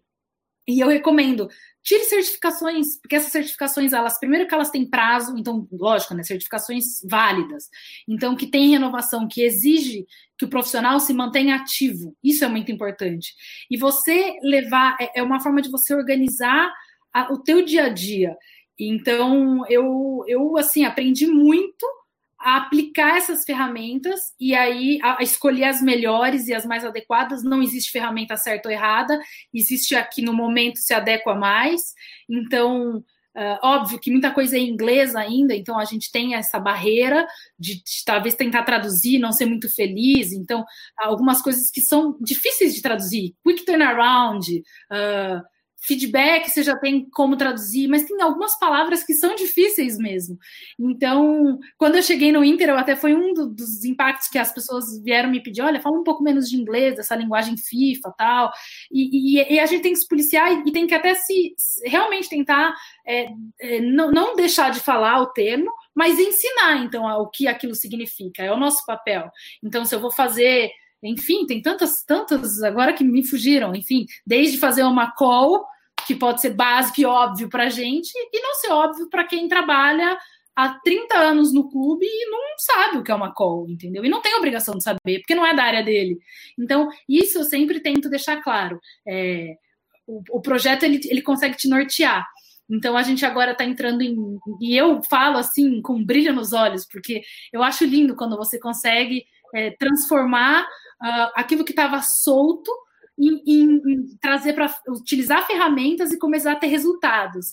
Então eu sempre falo, a gente vai pegar dados, transformar em informação e a informação vira conhecimento. E isso eu posso fazer repetidamente e aí eu começo a ter tendência. Tendo tendência, eu começo a ter uma economia, uma eficácia de operação. E é nisso que a gente está desenvolvendo o trabalho do Inter. Por isso que eu acho que a gente está profissionalizando, porque a gente está começando a ter, traçar tendências e começar a entender: olha, nesse jogo eu preciso disso, disso e disso, porque eu tenho dados que me mostraram. Não é porque eu acho que vai vir isso de público, não é porque eu acho que vai chover, não é porque, na verdade, eu tenho um, um pregresso, eu tenho um background ali de informações que vão me nutrir e vão me dar mais certeza. 100% eu nunca vou ter, eu conto, eu contei, acho que já em outra live, que recentemente, no último jogo que a gente operou da Libertadores em casa, morreu um cavalo. Eu nunca, nenhum guia, nenhum guide da FIFA, nenhum guide do, da IOC ia me falar que poderia morrer um cavalo na, na, na delegação, no caminho de uma delegação, entendeu? Então, assim, isso é o bacana de operar. É você saber que se você derrubou spray de pimenta uh, por algum motivo emergencial que você teve que, enfim, a polícia teve que usar, e se você varrer aquilo ali, aquilo sobe. E aí, isso tudo tem que ser depois reportado em relatórios para criar histórico, bagagem. E não é bagagem para a Marina, é bagagem para a empresa, é bagagem para quem vai entrar lá depois da Marina. É o que eu falo sempre e repito. Eu não tenho medo de dividir conhecimento, pelo contrário, eu acho que isso só enriquece. E, e, e, se um jogo depender da Marina para acontecer, o processo que eu estou criando está muito errado. Então, assim, eu sempre falo que por isso o processo tem que estar tá estabelecido e estabilizado, para que eu possa colocar, olha, esse jogo quem vai comandar é essa pessoa. E a Marina não vai estar tá ali. Ou ela vai estar tá ali, mas vai estar tá observando, ela não vai estar atuando.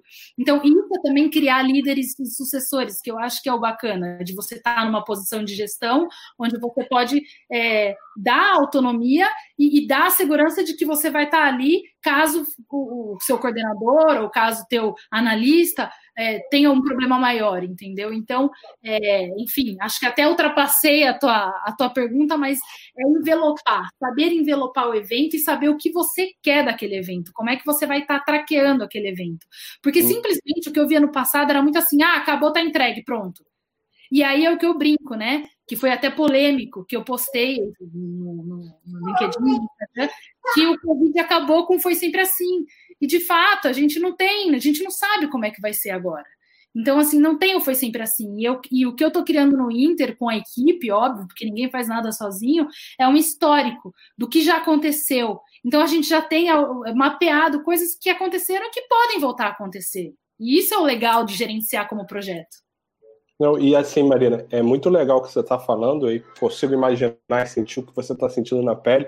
Foi, foi exatamente o que a gente sentiu quando começou essa história de arenas, junto com a Amsterdã Arenas, que eles vieram com os processos já é, estabelecidos lá na, na Amsterdã Arena, que existe desde 1996 com sucesso, e eles trouxeram os processos e, e eu consigo imaginar o seu, a sua felicidade um pouquinho de angústia, porque foi muito difícil implementar é, num universo de futebol. Você implementar um logbook, como a gente implementou, o que, que é isso? As pessoas não, não, não, não tinham nem interesse em saber, pô, para que eu vou querer um logbook? Não vou voltar ali atrás no jogo e é fundamental. Um processo, um, um ciclo completo do evento, com uma reunião de debriefing depois do evento, as pessoas cansadas e a gente fazendo a reunião de debriefing para ter o histórico e para melhorar e para ser um processo de aprendizado de cada evento, a gente não repetiu os mesmos erros. E foi muito, foi muito difícil implementar, a gente conseguiu implementar um calhamaço de processos que não existia na organização de um jogo de futebol, e eu imagino que, que deve estar sendo é, muito gratificante ver isso acontecer novamente e isso acontecendo lá no Inter. É, o que eu falo também, sabe, Rômulo? É, tudo isso ele tem que ser mostrado no bolso depois. Né? Ninguém tá ali brincando de clube. Então, assim, isso eu tenho que chegar lá no, no, no, do outro lado e mostrar uma eficácia. Por isso que quando eu falo em inteligência operacional, e é um termo, um termo que eu tenho insistido, é isso: você criar uma inteligência operacional, assim como a gente tem a ABIN aqui, que, que é um órgão de inteligência, é, é, todos os órgãos podem ter o seu, a sua entidade de inteligência que cria esse, esse essa mais-valia e cria essa expertise em, em otimização de, de, de, de, de, processos. E aí, quando eu falo em risco, eu sempre falo, o risco ele é tanto negativo, então você mitiga os negativos, mas você oportuniza e potencializa os positivos, como um patrocinador, como então é, você consegue começar a enxergar a operação de uma maneira diferente. Eu, eu digo que sou muito feliz no Inter porque eu tive liberdade para implementar e agora começo a, a, colher os frutos, porque isso leva um tempo. Então, você não ter essa barreira inicial para implementar, ela já é uma grande, uma grande, um grande avanço. E agora a gente começa a colher os frutos. Então, a gente já está mapeando as complexidades de jogos. Uh, eu já sei dizer quanto te custa abrir o Beira Rio. Eu sei dizer como é que vai ser com portões fechados, qual é o custo que eu economizo. Tá, tudo bem que não entra bilheteria, mas assim, são, são avanços e dados é, que a gente foi traçando ao longo do tempo. E aí a gente vai criando tendências, né? Então, é, isso é, para tecnologia da informação daqui a pouco, eu vou apertar uma tecla e ele vai me dizer risco alto. O jogo é risco alto. Você vai ter que plotar isso de segurança, isso de limpeza, isso, de...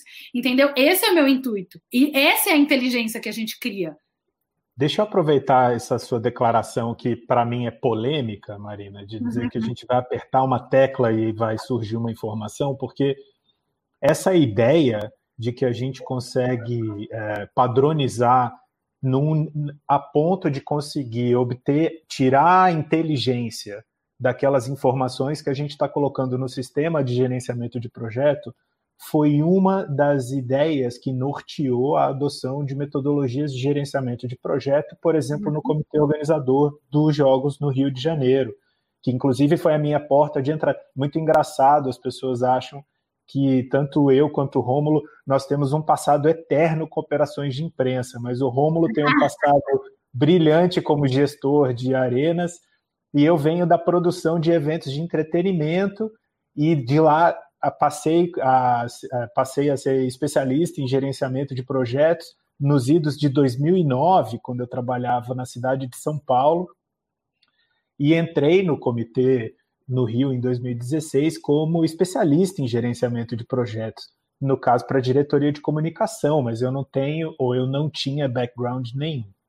Mas voltando ao ponto, essa expectativa de que a gente que estudou gerenciamento de projetos e que estuda gerenciamento de projetos, a gente sabe que dependendo da indústria ou do setor econômico em que o gerenciamento de projetos está inserido, como a engenharia civil, por exemplo, ele já está tão estruturado e, e ele é tão maduro na linguagem que você realmente consegue apertar um botão e descobrir qual que é o seu principal risco, quais são o, qual é o caminho desse risco, como você faz através de uma, de uma linguagem até significativamente visual para ou mitigar, que significa diminuir a probabilidade dele acontecer, ou eliminar aquele risco, que significa atuar para que ele definitivamente não aconteça. A polêmica que eu quero que eu queria pedir para você é, dar o seu a sua opinião sobre é a seguinte: depois de trabalhar tanto tempo vivenciando o gerenciamento de projetos em organizações, mega organizações de eventos, que tentam, com tanto esforço, adotar essas metodologias, como a do PMI, que é a mais adotada hoje em dia, é, com um relativo sucesso, eu não vou falar que não foram, que não tem sucesso, porque eu estaria mentindo. Ela tem sucesso, sim.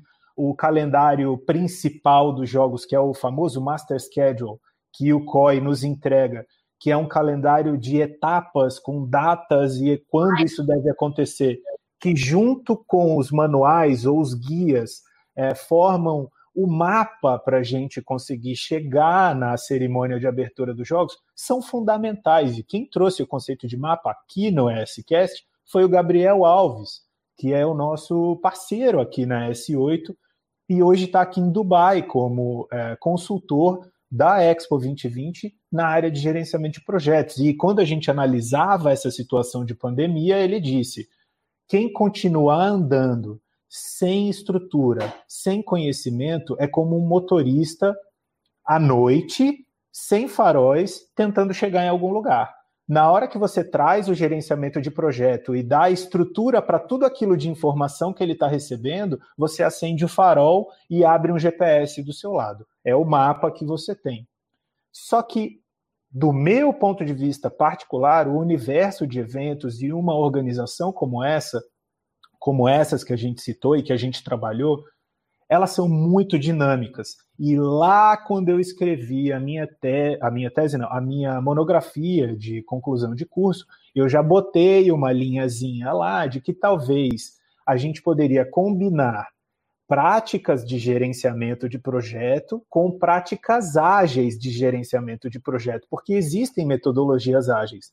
Qual não foi a minha surpresa quando o próprio PMI é, não por minha causa, óbvio que não, porque é uma, é uma organização norte-americana que nasceu nos idos de 50 e 60, dentro do projeto espacial norte-americano. Uhum. Qual não foi a minha surpresa? Como hoje existe um capítulo no PMBOK que é de metodologias ágeis. Quer dizer, eu não estava tão maluco naquela época. E a forma como eu vejo a da adoção de metodologias ágeis é para a gente lidar de forma estruturada com essas coisas que mudam, como a gente dizia no comitê, que era a Rádio Bandeirantes, em 20 minutos tudo mudava, né? Como que você vê essa tentativa de padronizar tanto que você corre o risco de engessar aquele evento que você está fazendo, que precisa dessa característica inesperada. Na verdade, ele não vive sem essa, essa, essa, essa imprevisibilidade. E como lidar de maneira estruturada e profissional com a previsibilidade.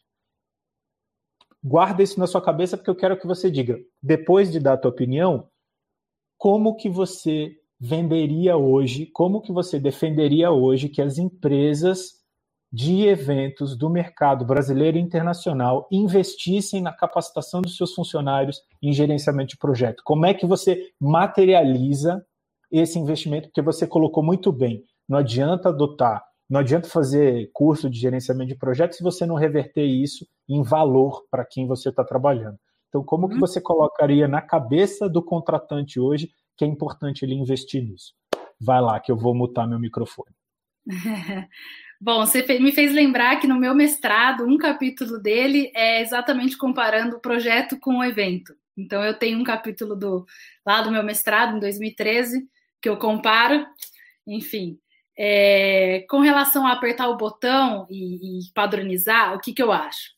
E aí, enfim, falando um pouco do meio esportivo, tá? A gente pode comparar com auditorias e consultorias que são totalmente engessadas e aí vivem talvez o oposto do que a gente vive no esporte. Então, o que, que eu acho? A gente tem hoje no esporte é, muita gente boa, eu realmente estou vendo cada vez mais gente querendo fazer e fazer de forma eficiente, eficaz. E aí eu deixo a diferença que eu aprendi, pelo menos, de eficiência e eficaz. Eficiência é você rezar todo dia, eficácia é ir para o céu. Então a gente tem que ser eficaz. Né? Isso me ensinaram, um dia eu gravei, não sei se tem fundamento, mas eu gostei e sempre usei. Então a gente tem que ser eficiência todo dia e eficácia atingir o objetivo, né? E aí, é, quando eu coloco em, em, em, tentar padronizar, é porque eu vejo o esporte ainda muito, muito uh, disperso. E aí eu falo não só da, de um clube de futebol, como eu falo de confederação, falo de federação. Eu tentei ainda na Bahia ajudar o Arnaldo com a Confederação Brasileira de Corrida de Aventura.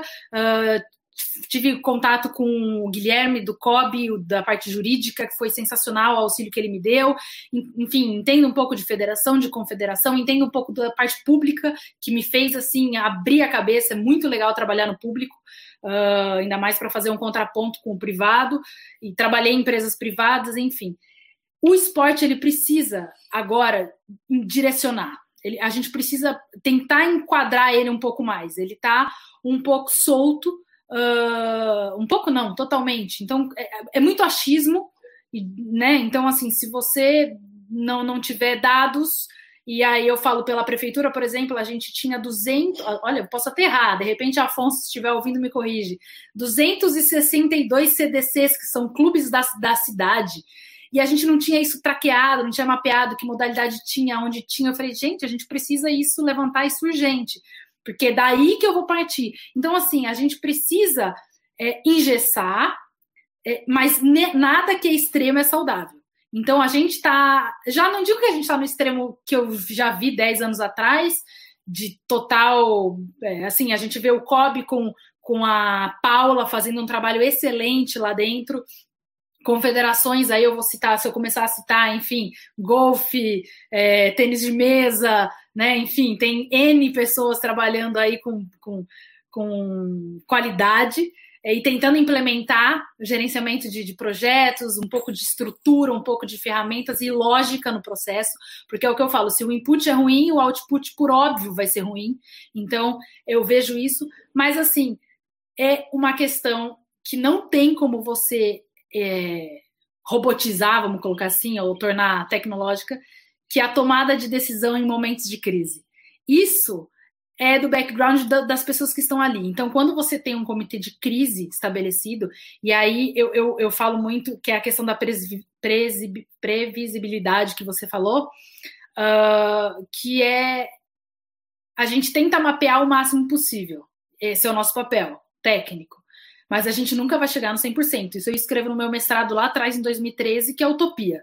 Então a gente sempre vai ter um fator novo que a gente vai ter que gerenciar. O que eu não, não, não, enfim, dentro da gestão que eu proponho é aquilo que é conhecido não pode ser surpresa no dia do evento. A gente tem que isso aí, se é conhecido, eu tenho que ter já traçado como é que eu vou fazer. Eu vou terceirizar o risco, eu vou ter um seguro, como o Wimbledon fez agora, enfim, agora eles vão, né? O Wimbledon é um, um, case, eu acho que agora virou um case na área de riscos, porque em 2003 eles assinaram um seguro de próprio para a pandemia por causa da SARS e agora estão recebendo 722 milhões. Então, assim, é, a tomada de decisão ela é humana. Ela não é um botão que você aperta. Então, você pode padronizar e deve padronizar, porque isso gera eficácia, tanto financeira quanto de, de desgaste energético humano mesmo. Então eu sempre falo para a equipe, gente, vamos errar, mas vamos errar erro novo.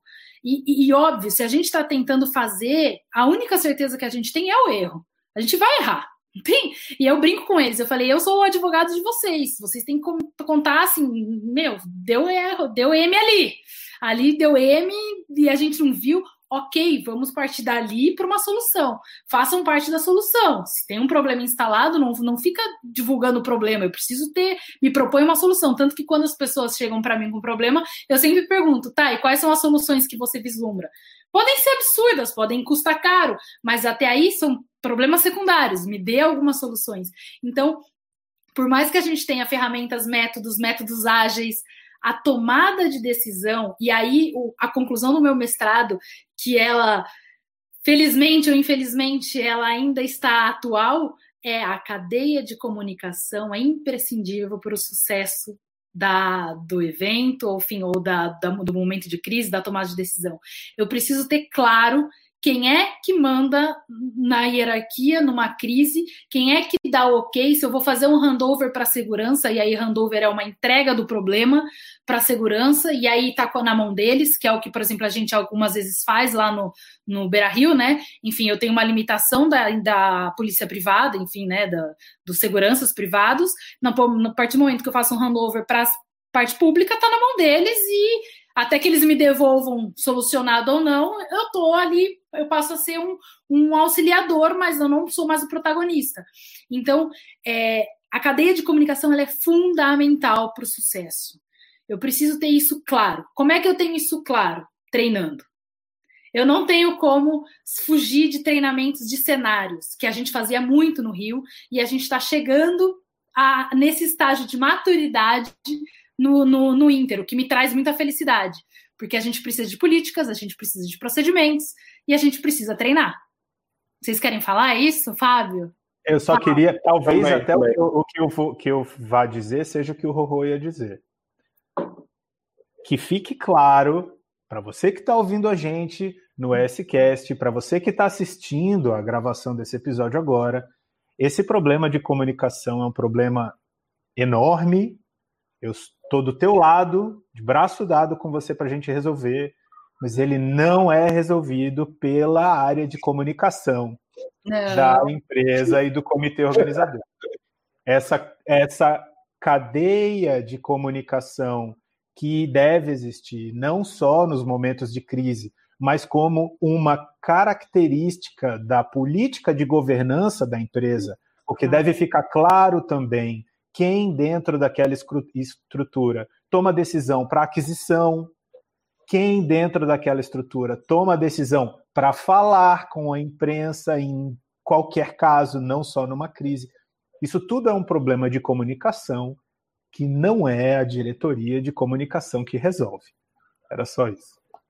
Não, eu, eu, eu queria botar só um contextualizar, na verdade, a pergunta e a resposta da Marina, que é muito legal. A gente vai voltando, né? A cabeça vai lembrando. Em 2012, quando a gente inaugurou a primeira arena multiuso, é, tinha muito claro, e a gente tinha muito claro, que as arenas não dariam lucro nos primeiros 10 anos. Uma série de fatores, e principalmente porque tinha que pagar a obra, o financiamento de obra, e a gente estava falando que não daria, não daria dinheiro nos primeiros 10 anos. Não sei por que no primeiro ano os clubes começaram a querer dinheiro, os operadores começaram a querer dinheiro e mudou isso, que era o planejamento que a gente vinha planejando. E aí começou um embate muito grande entre a área financeira e a área operacional. Eu falo isso sem medo nenhum, é, para tentar ver quem é que, que, que, tinha mais poder, né? Quem tinha ali a chave do cofre ou quem tinha a área operacional. E chegou um momento que a área de, de financeira, a área é, de finanças ficou muito forte, porque se falava corta custo, corta custo tem que dar lucro, então os caras que tinham ali o dinheiro, eles começaram muito forte. E eles foram lá, e eu lembro muito bem disso, eles desenvolveram, começaram a desenvolver me envolveram profundamente nisso, um sistema que a gente ia botar os inputs e ele ia me dizer qual era o meu modelo operacional daquele jogo, como se um evento, um jogo de futebol fosse 2 mais 2 é 4, e não é. A gente sabe que não é. Então ia dar um monte de put, é chuva, é noite, a posição do time, não sei o que, ia, e esse, e no final ia me dar um modelo, ó, eu preciso de X segurança, X orientadores, abrir X portões, blá blá blá. blá. Final, investiu-se tempo, investiu-se dinheiro, investiu-se muito tempo e muita paciência das pessoas e nunca deu certo, porque foi o que você falou. Falta o fator humano, faltava a decisão ali, o que, que vai ser, o que, que não vai ser, analisar, olhar, Obviamente que o negócio era interessante, poderia dar ali um, um macro. Olha, vamos assim, dar uma base. Mas se você não tiver a lapidação humana com experiência, que saiba o que está por vir, o que está para acontecer, o negócio não funciona. E eu digo que não funcionou. Tem que inventar um outro, porque aquele que eles inventaram, que a gente investiu, sei lá, dois anos botando, imputando coisa, quando foi dar o, pode dar o primeiro, deu uma coisa que você falou, cara, impossível, isso aqui não, não vai dar certo, vai dar problema. Então é isso, é, é muito importante o que você está falando, o fator humano, e é muito legal isso, você trazer, olha, a gente tem que errar, e só errando que a gente aprende, mas tem que virar uma organização de aprendizado, uma, uma roda que tem que gerar aprendizado, é, de aprendizado, aprendendo. Sem dúvida. E aí, quando o Fábio fala em governança, eu brinco porque tá na moda falar compliance, né? Todo mundo quer ter compliance, mas antes de ter compliance, lá atrás, tem que ter governança. Senão não tem como eu fazer compliance de uma coisa que não tem governança. Então esse é um ponto que eu brigo muito porque virou a palavra da moda, né? Ah, vamos, nós vamos temos compliance, auditorias, isso e aquilo no meio esportivo, né? Não que isso é novo, é novo talvez no meio esportivo, mais recente. Mas e eu brinco sempre que é o Pareto, né? Cara, 80-20.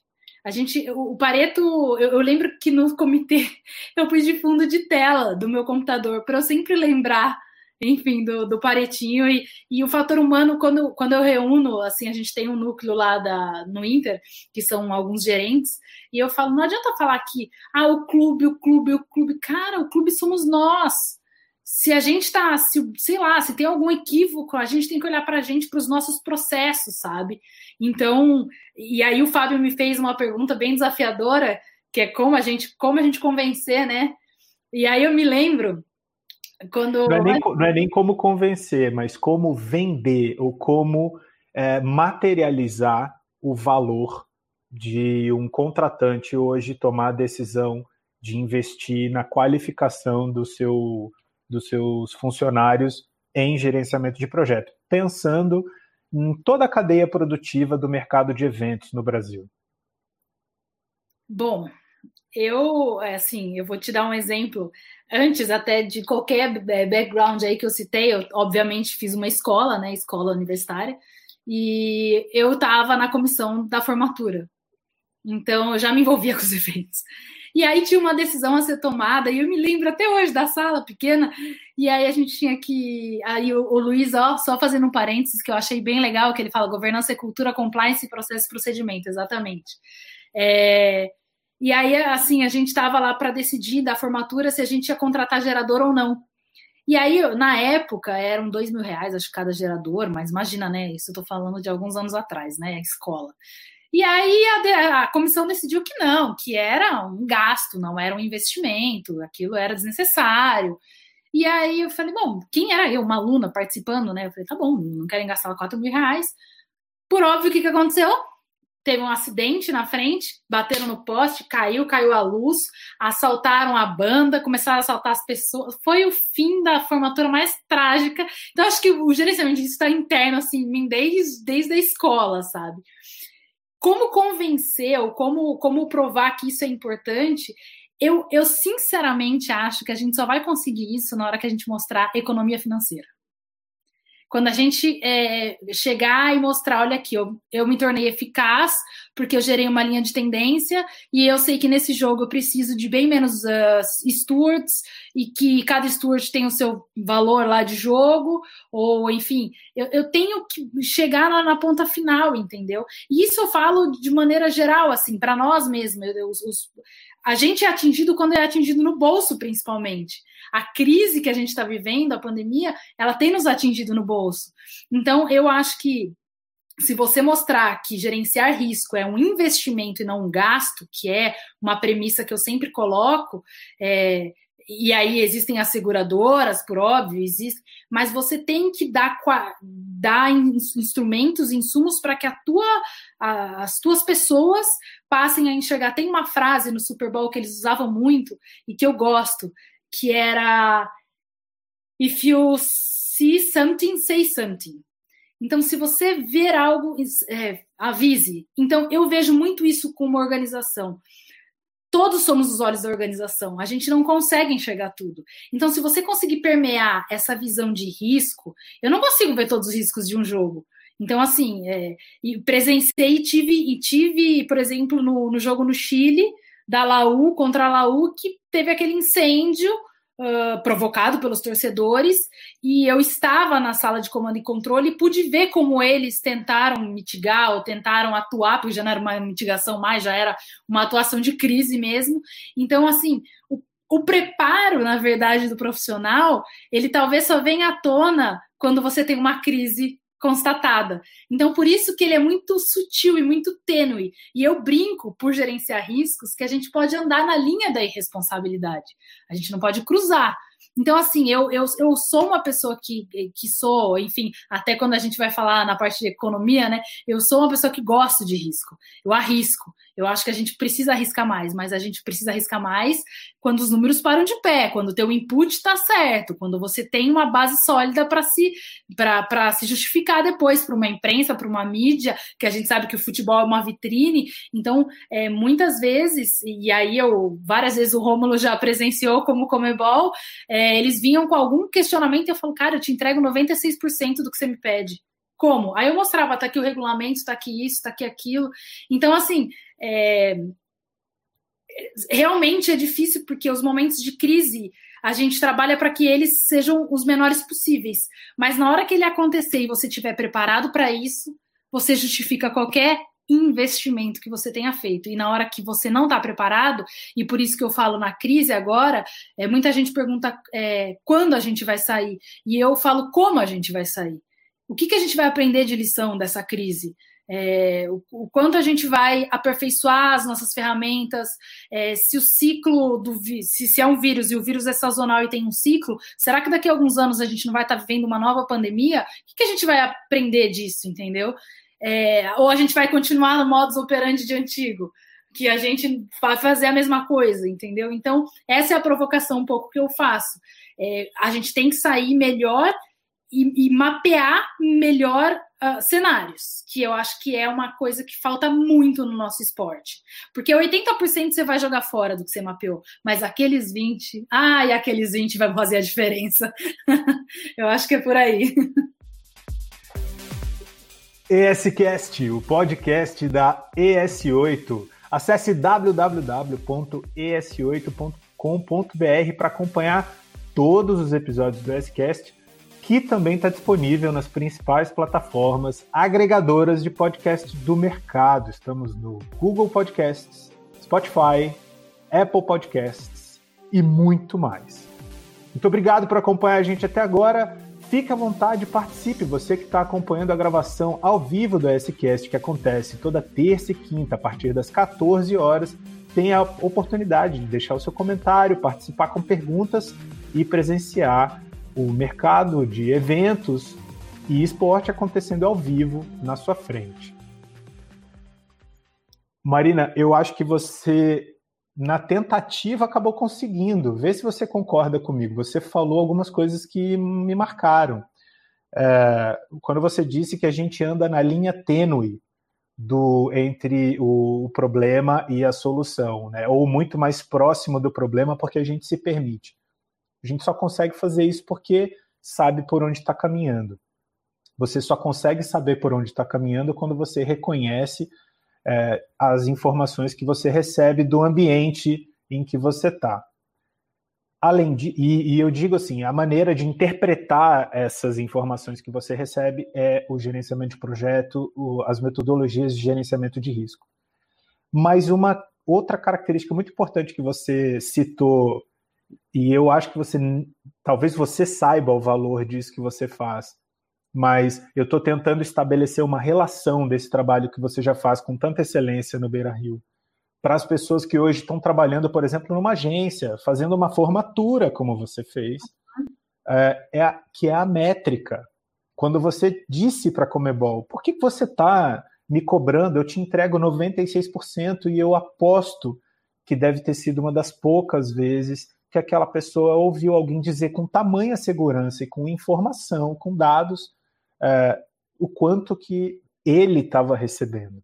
E aí, quando eu imagino é, como a gente materializa essa qualidade de ter um profissional que sabe traduzir é, um, um, cavalo que morre frente, no meio do caminho de um ônibus, um, uma, uma, um dignitário que chega de surpresa numa instalação com um processo operacional que não previa aquela, aquele acontecimento, porque por mais que a gente planeje, coisas assim acontecem. Um presidente de país que decide dar a volta no campo, no meio de um jogo, com a lotação máxima do estádio, sem avisar, sem acompanhamento de ninguém, sem a própria segurança, enfim a pessoa que consegue traduzir aquilo e interpretar aquilo e transformar aquilo em algo mensurável, seja para tomada de decisão, seja para passagem do conhecimento, é um profissional extremamente valioso. E é aí que eu reconheço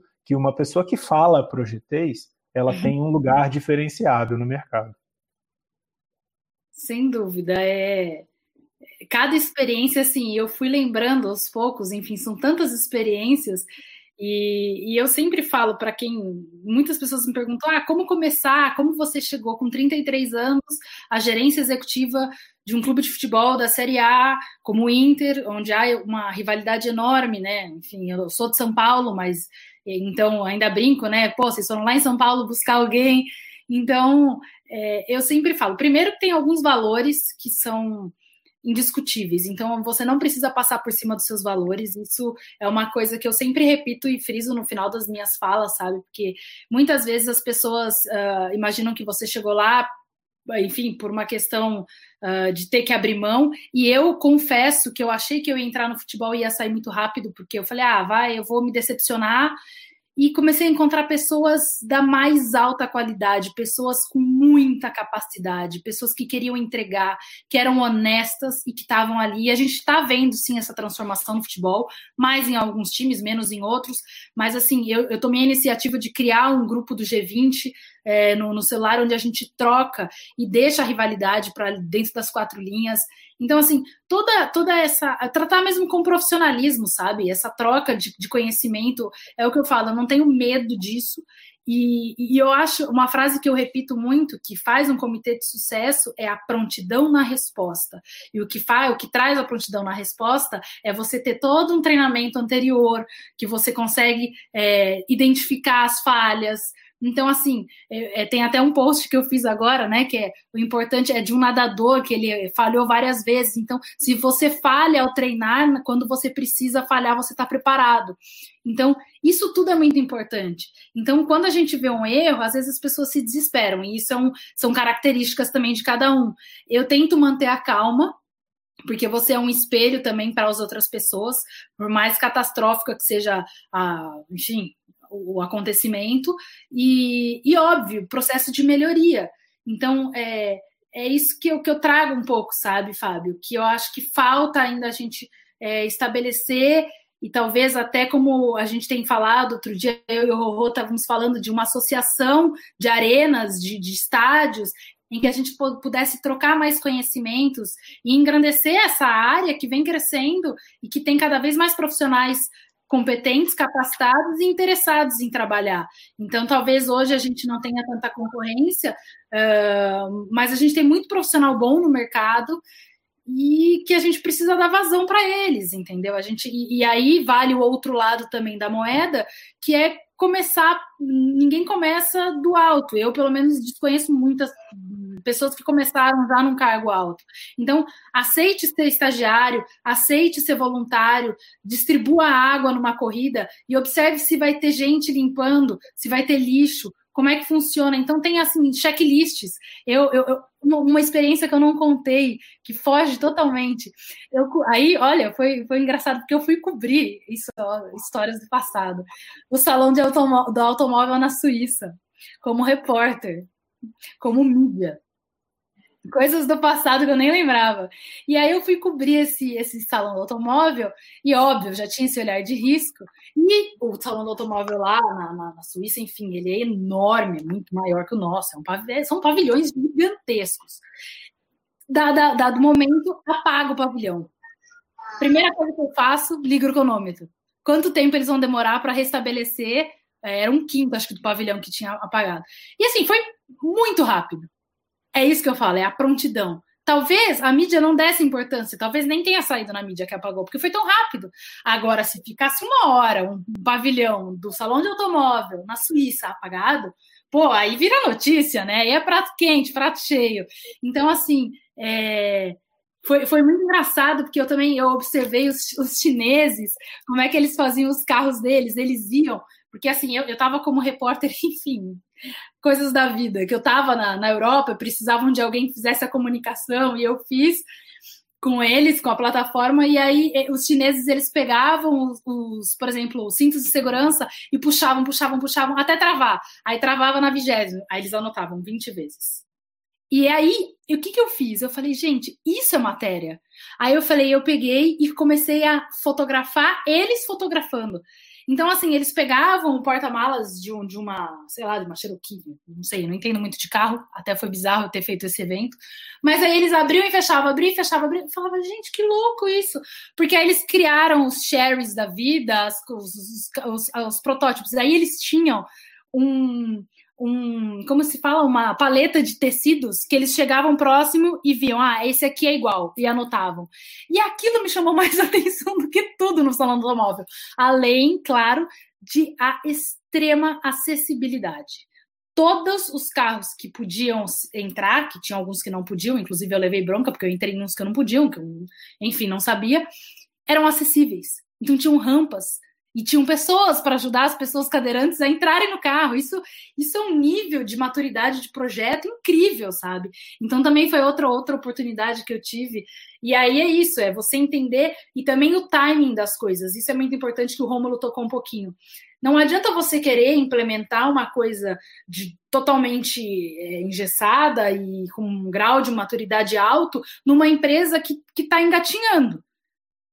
Então, esse é o, o, lado humano e profissional, que aí eu destaco aí as pessoas que estão ouvindo, Rodrigo Rangel faz muito bem isso na Confederação de Golfe, Campestrini, enfim, o, o Luiz Felipe Barros lá no Maracanã, que aí é, é o match. Em que momento eu vou pegar este, esta informação, esta ferramenta, e vou colocar ela para prática? Qual é o momento que o meu profissional, a minha equipe, está preparada para receber esse tipo de informação? Isso é muito sensível, e óbvio, o RH vem junto, vem outras áreas junto. Então, isso também não adianta eu chegar e começar a vomitar literalmente informações que eu tenho é, de background, de, do, do, como é que você fala aí dos projetos. É, como é que é, Fábio? vou anotar essa. Não sei o, que. Do, Projetez? O projetez? Exato. É, não adianta a gente é. chegar no Projetez ou nas mil siglas que a gente tinha, porque, enfim, é, a gente tem graus de maturidade que é da percepção do profissional, e aí a gente tem que ir step by step, né? Passo a passo, e ir formando a tua equipe. E aí elas, é, a equipe vai ganhando confiança, que vai vendo que aquilo vai dando resultado, e você coloca mais um passo, você coloca mais um passo, e assim você vai traçando um caminho de sucesso uh, obviamente com percalços no caminho, porque a vida não é linear e nenhum projeto é linear. Então a gente. E aí as pessoas começam a ter tesão naquilo também. Pô, que legal, a gente atingiu um KPI, entendem o que é um indicador, e aí a gente consegue, por exemplo, quando eu cheguei no Inter, o indicador era o número de faixas, o indicador operacional era o número de faixas que passavam no, no, no campo. Eu falei, gente, ok, isso pode até interessar o marketing, talvez, mas não a nós. Eu quero saber o tempo de fila que tem no banheiro, eu quero saber o tempo de, de A e B, eu quero saber quanto tempo eu dou vazão nos meus nos portões do estádio, enfim. E aí, é, e óbvio que isso tudo muda agora com o Covid, né? Nova realidade. Então a gente tem, a gente já tem um protocolo uh, que a gente nos balizou, obviamente, muito no que a OMS está trazendo e no, no campeonato alemão, que foi aí, né? Enfim, eu estava ligadaça no campeonato alemão e foi muito legal ver portões fechados. Eu vi nos vomitórios tinha um bombeiro em cada um. Eu analisei, enfim, alguns pontos. Eu queria estar lá para ver o, o, da operação, mas o que a gente tem trabalhado até junto à federação, à CBF, o que se fala muito é numa operação aí de 200 pessoas no máximo, e aí a gente está trabalhando nisso agora, é um novo cenário, né? Portões fechados, sem público, como é que a gente faz o, a, a, transmissão disso? Vai ser só o host broadcast, ou seja, o detentor de direitos? Vai se abrir para mais de uma televisão, de mais de um veículo? Uh, e aí é um novo desafio que a gente tem na frente. A gente, como Inter, eu acredito que a gente está bem avançado já, mapeamos bastante esse cenário.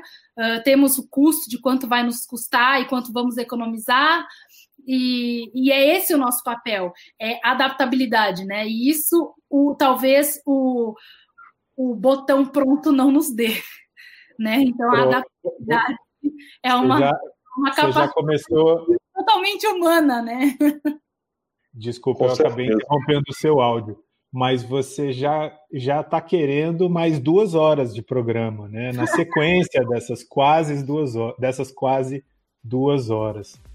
É, infelizmente, a gente está caminhando para o final do, desse ESCast incrível. Bom, né? Eu ouvi, meu Deus. E eu falei, gente, eles vão falar duas horas comigo, mas eu falo Vamos. muito. Eu confesso que eu falo muito. Deixa eu aproveitar então para dizer mais uma vez, se você está ouvindo agora a, o S-Cast pela primeira vez, principalmente esse quadro chamado Vitrine, que a gente criou agora em 2020. É, o, ob o objetivo principal, na verdade, o Vitrine teve nasceu com dois objetivos. O primeiro deles era ajudar a comunidade que organiza eventos no Brasil a pensar sobre esse novo cenário, sobre essa nova situação. O Vitrine começou a ser produzido hoje, 19 de maio de 2020, tem pouco mais de um mês, e nós já temos. Uh, 15.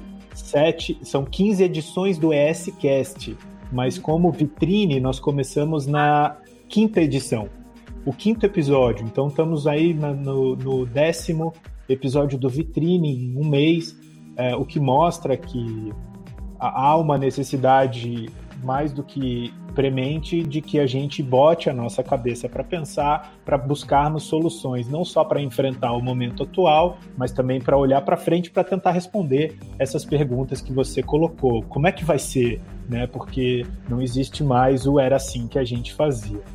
A outra razão principal, e essa é mais importante diante disso que você falou, é a de dar visibilidade. Não é à toa que o quadro chama vitrine.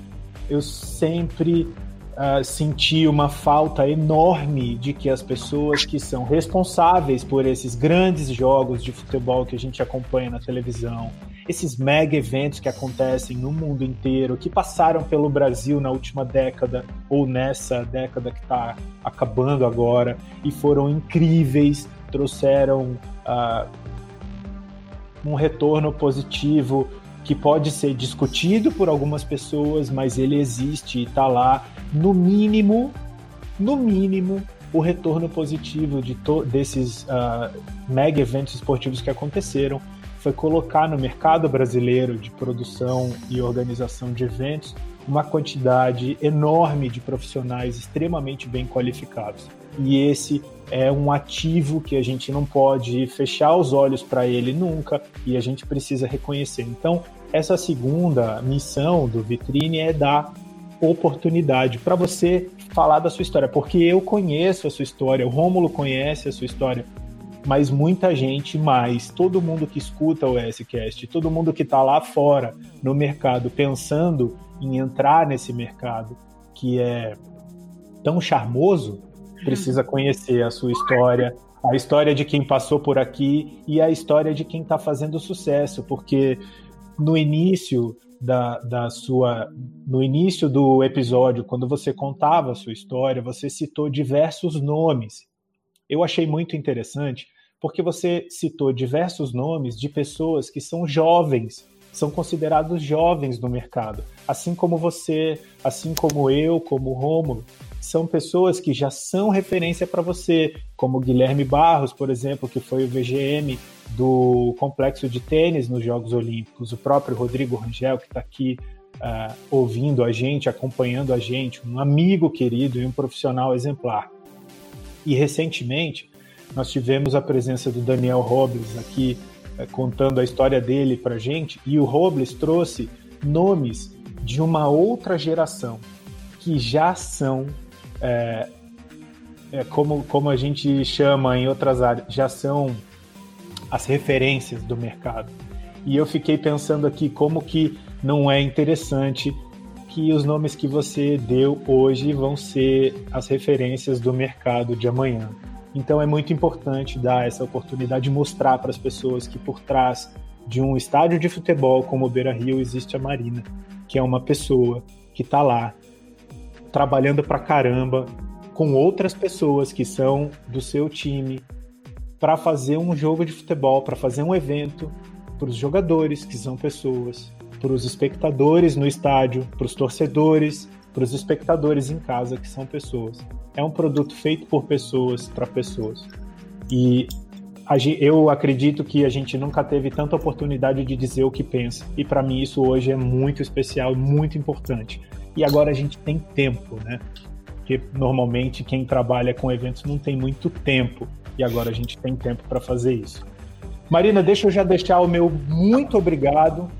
Eu adoraria que a gente tivesse mais duas horas para discutir mais uma série de assuntos. Eu acabei terminando o episódio mais uma vez com uma série de perguntas, o que mostra que o episódio foi incrível, foi bom e que eu espero e deixo as portas abertas para que você volte e venha quantas vezes quiser. A S8 é um hub de pessoas e o ESCast, como o podcast da S8, é tão seu quanto nosso. Venha quando quiser, volte sempre, acompanhe a gente e obrigado. Obrigado por você ter aceitado o convite e ter dado uma aula para a gente hoje.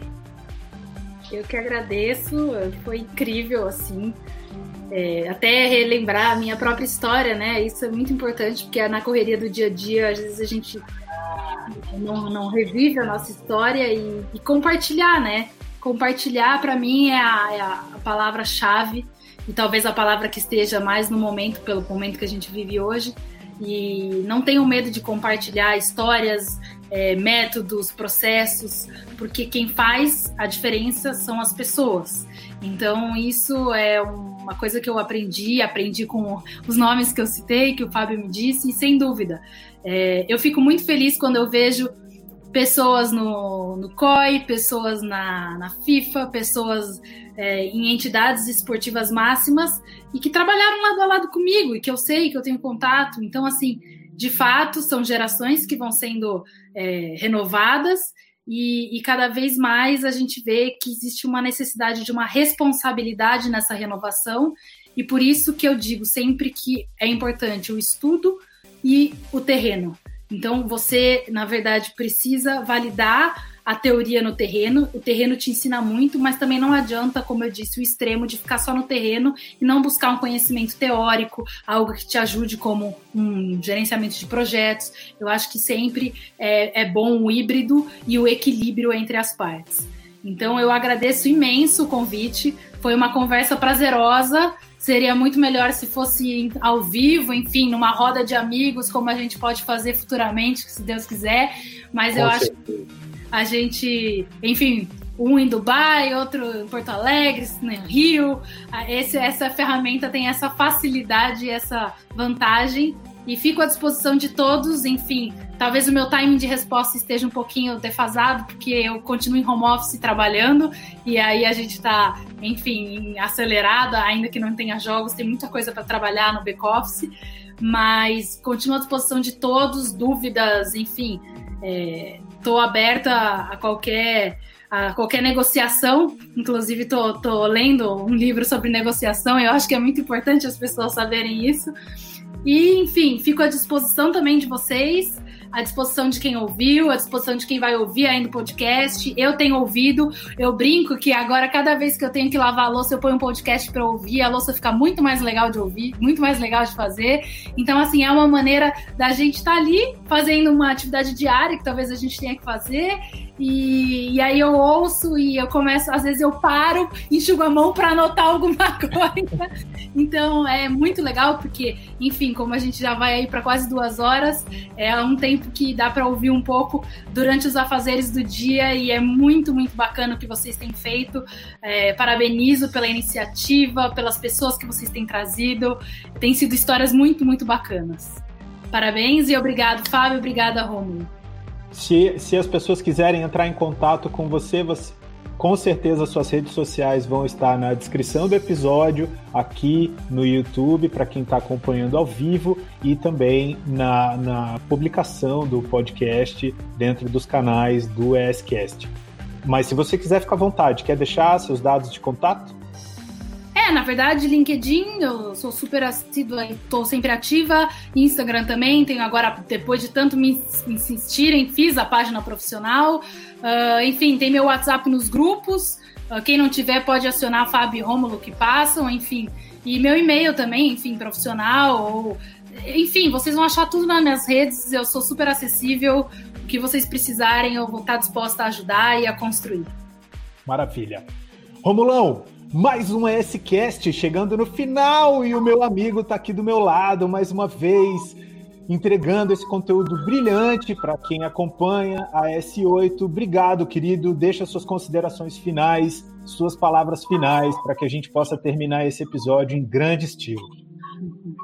Eu que agradeço. Eu agradeço essa aula da Marina, duas horas de, de aula e aproveito para dizer que fico muito contente e agradecer publicamente por uma indústria que eu vi nascer, que é a indústria das arenas, de gestão da arena, na verdade, sair do começar a engatear e ver que tem uma pessoa tão competente, tão batalhadora, tão tão busca que busca o aperfeiçoamento e que bota o projetez, né, para funcionar e tem tudo a ver, cada jogo é um projeto e, fico muito contente de ver que você está à frente de um grande projeto, de um, de um grande estádio, de um, grandes projetos, cada jogo um projeto. Obrigado, parabéns aí. Obrigado para você que acompanhou o S-Cast até aqui. Eu sou o Fábio Correia. O S-Cast vai ficar disponível para você na próxima semana. A gente grava todas as terças e quintas, às duas horas, no horário de Brasília, ao vivo no canal da S8 no YouTube. E na semana seguinte à gravação, hoje é 19 de maio de 2020, o episódio fica disponível para você no site da S8 em www.es8.com.br e em todos os principais agregadores de podcast do mercado. Espero que você tenha gostado. Não perca o próximo episódio do S-Cast. A gente se vê lá. E para você que está cuidando da gente nesse momento de pandemia, para você que está na linha de frente dessa guerra tão difícil, o, meus, o meu muito obrigado e os meus mais sinceros desejos de saúde e sanidade, porque os tempos não estão fáceis. Até o próximo episódio do S-Cast. Tchau.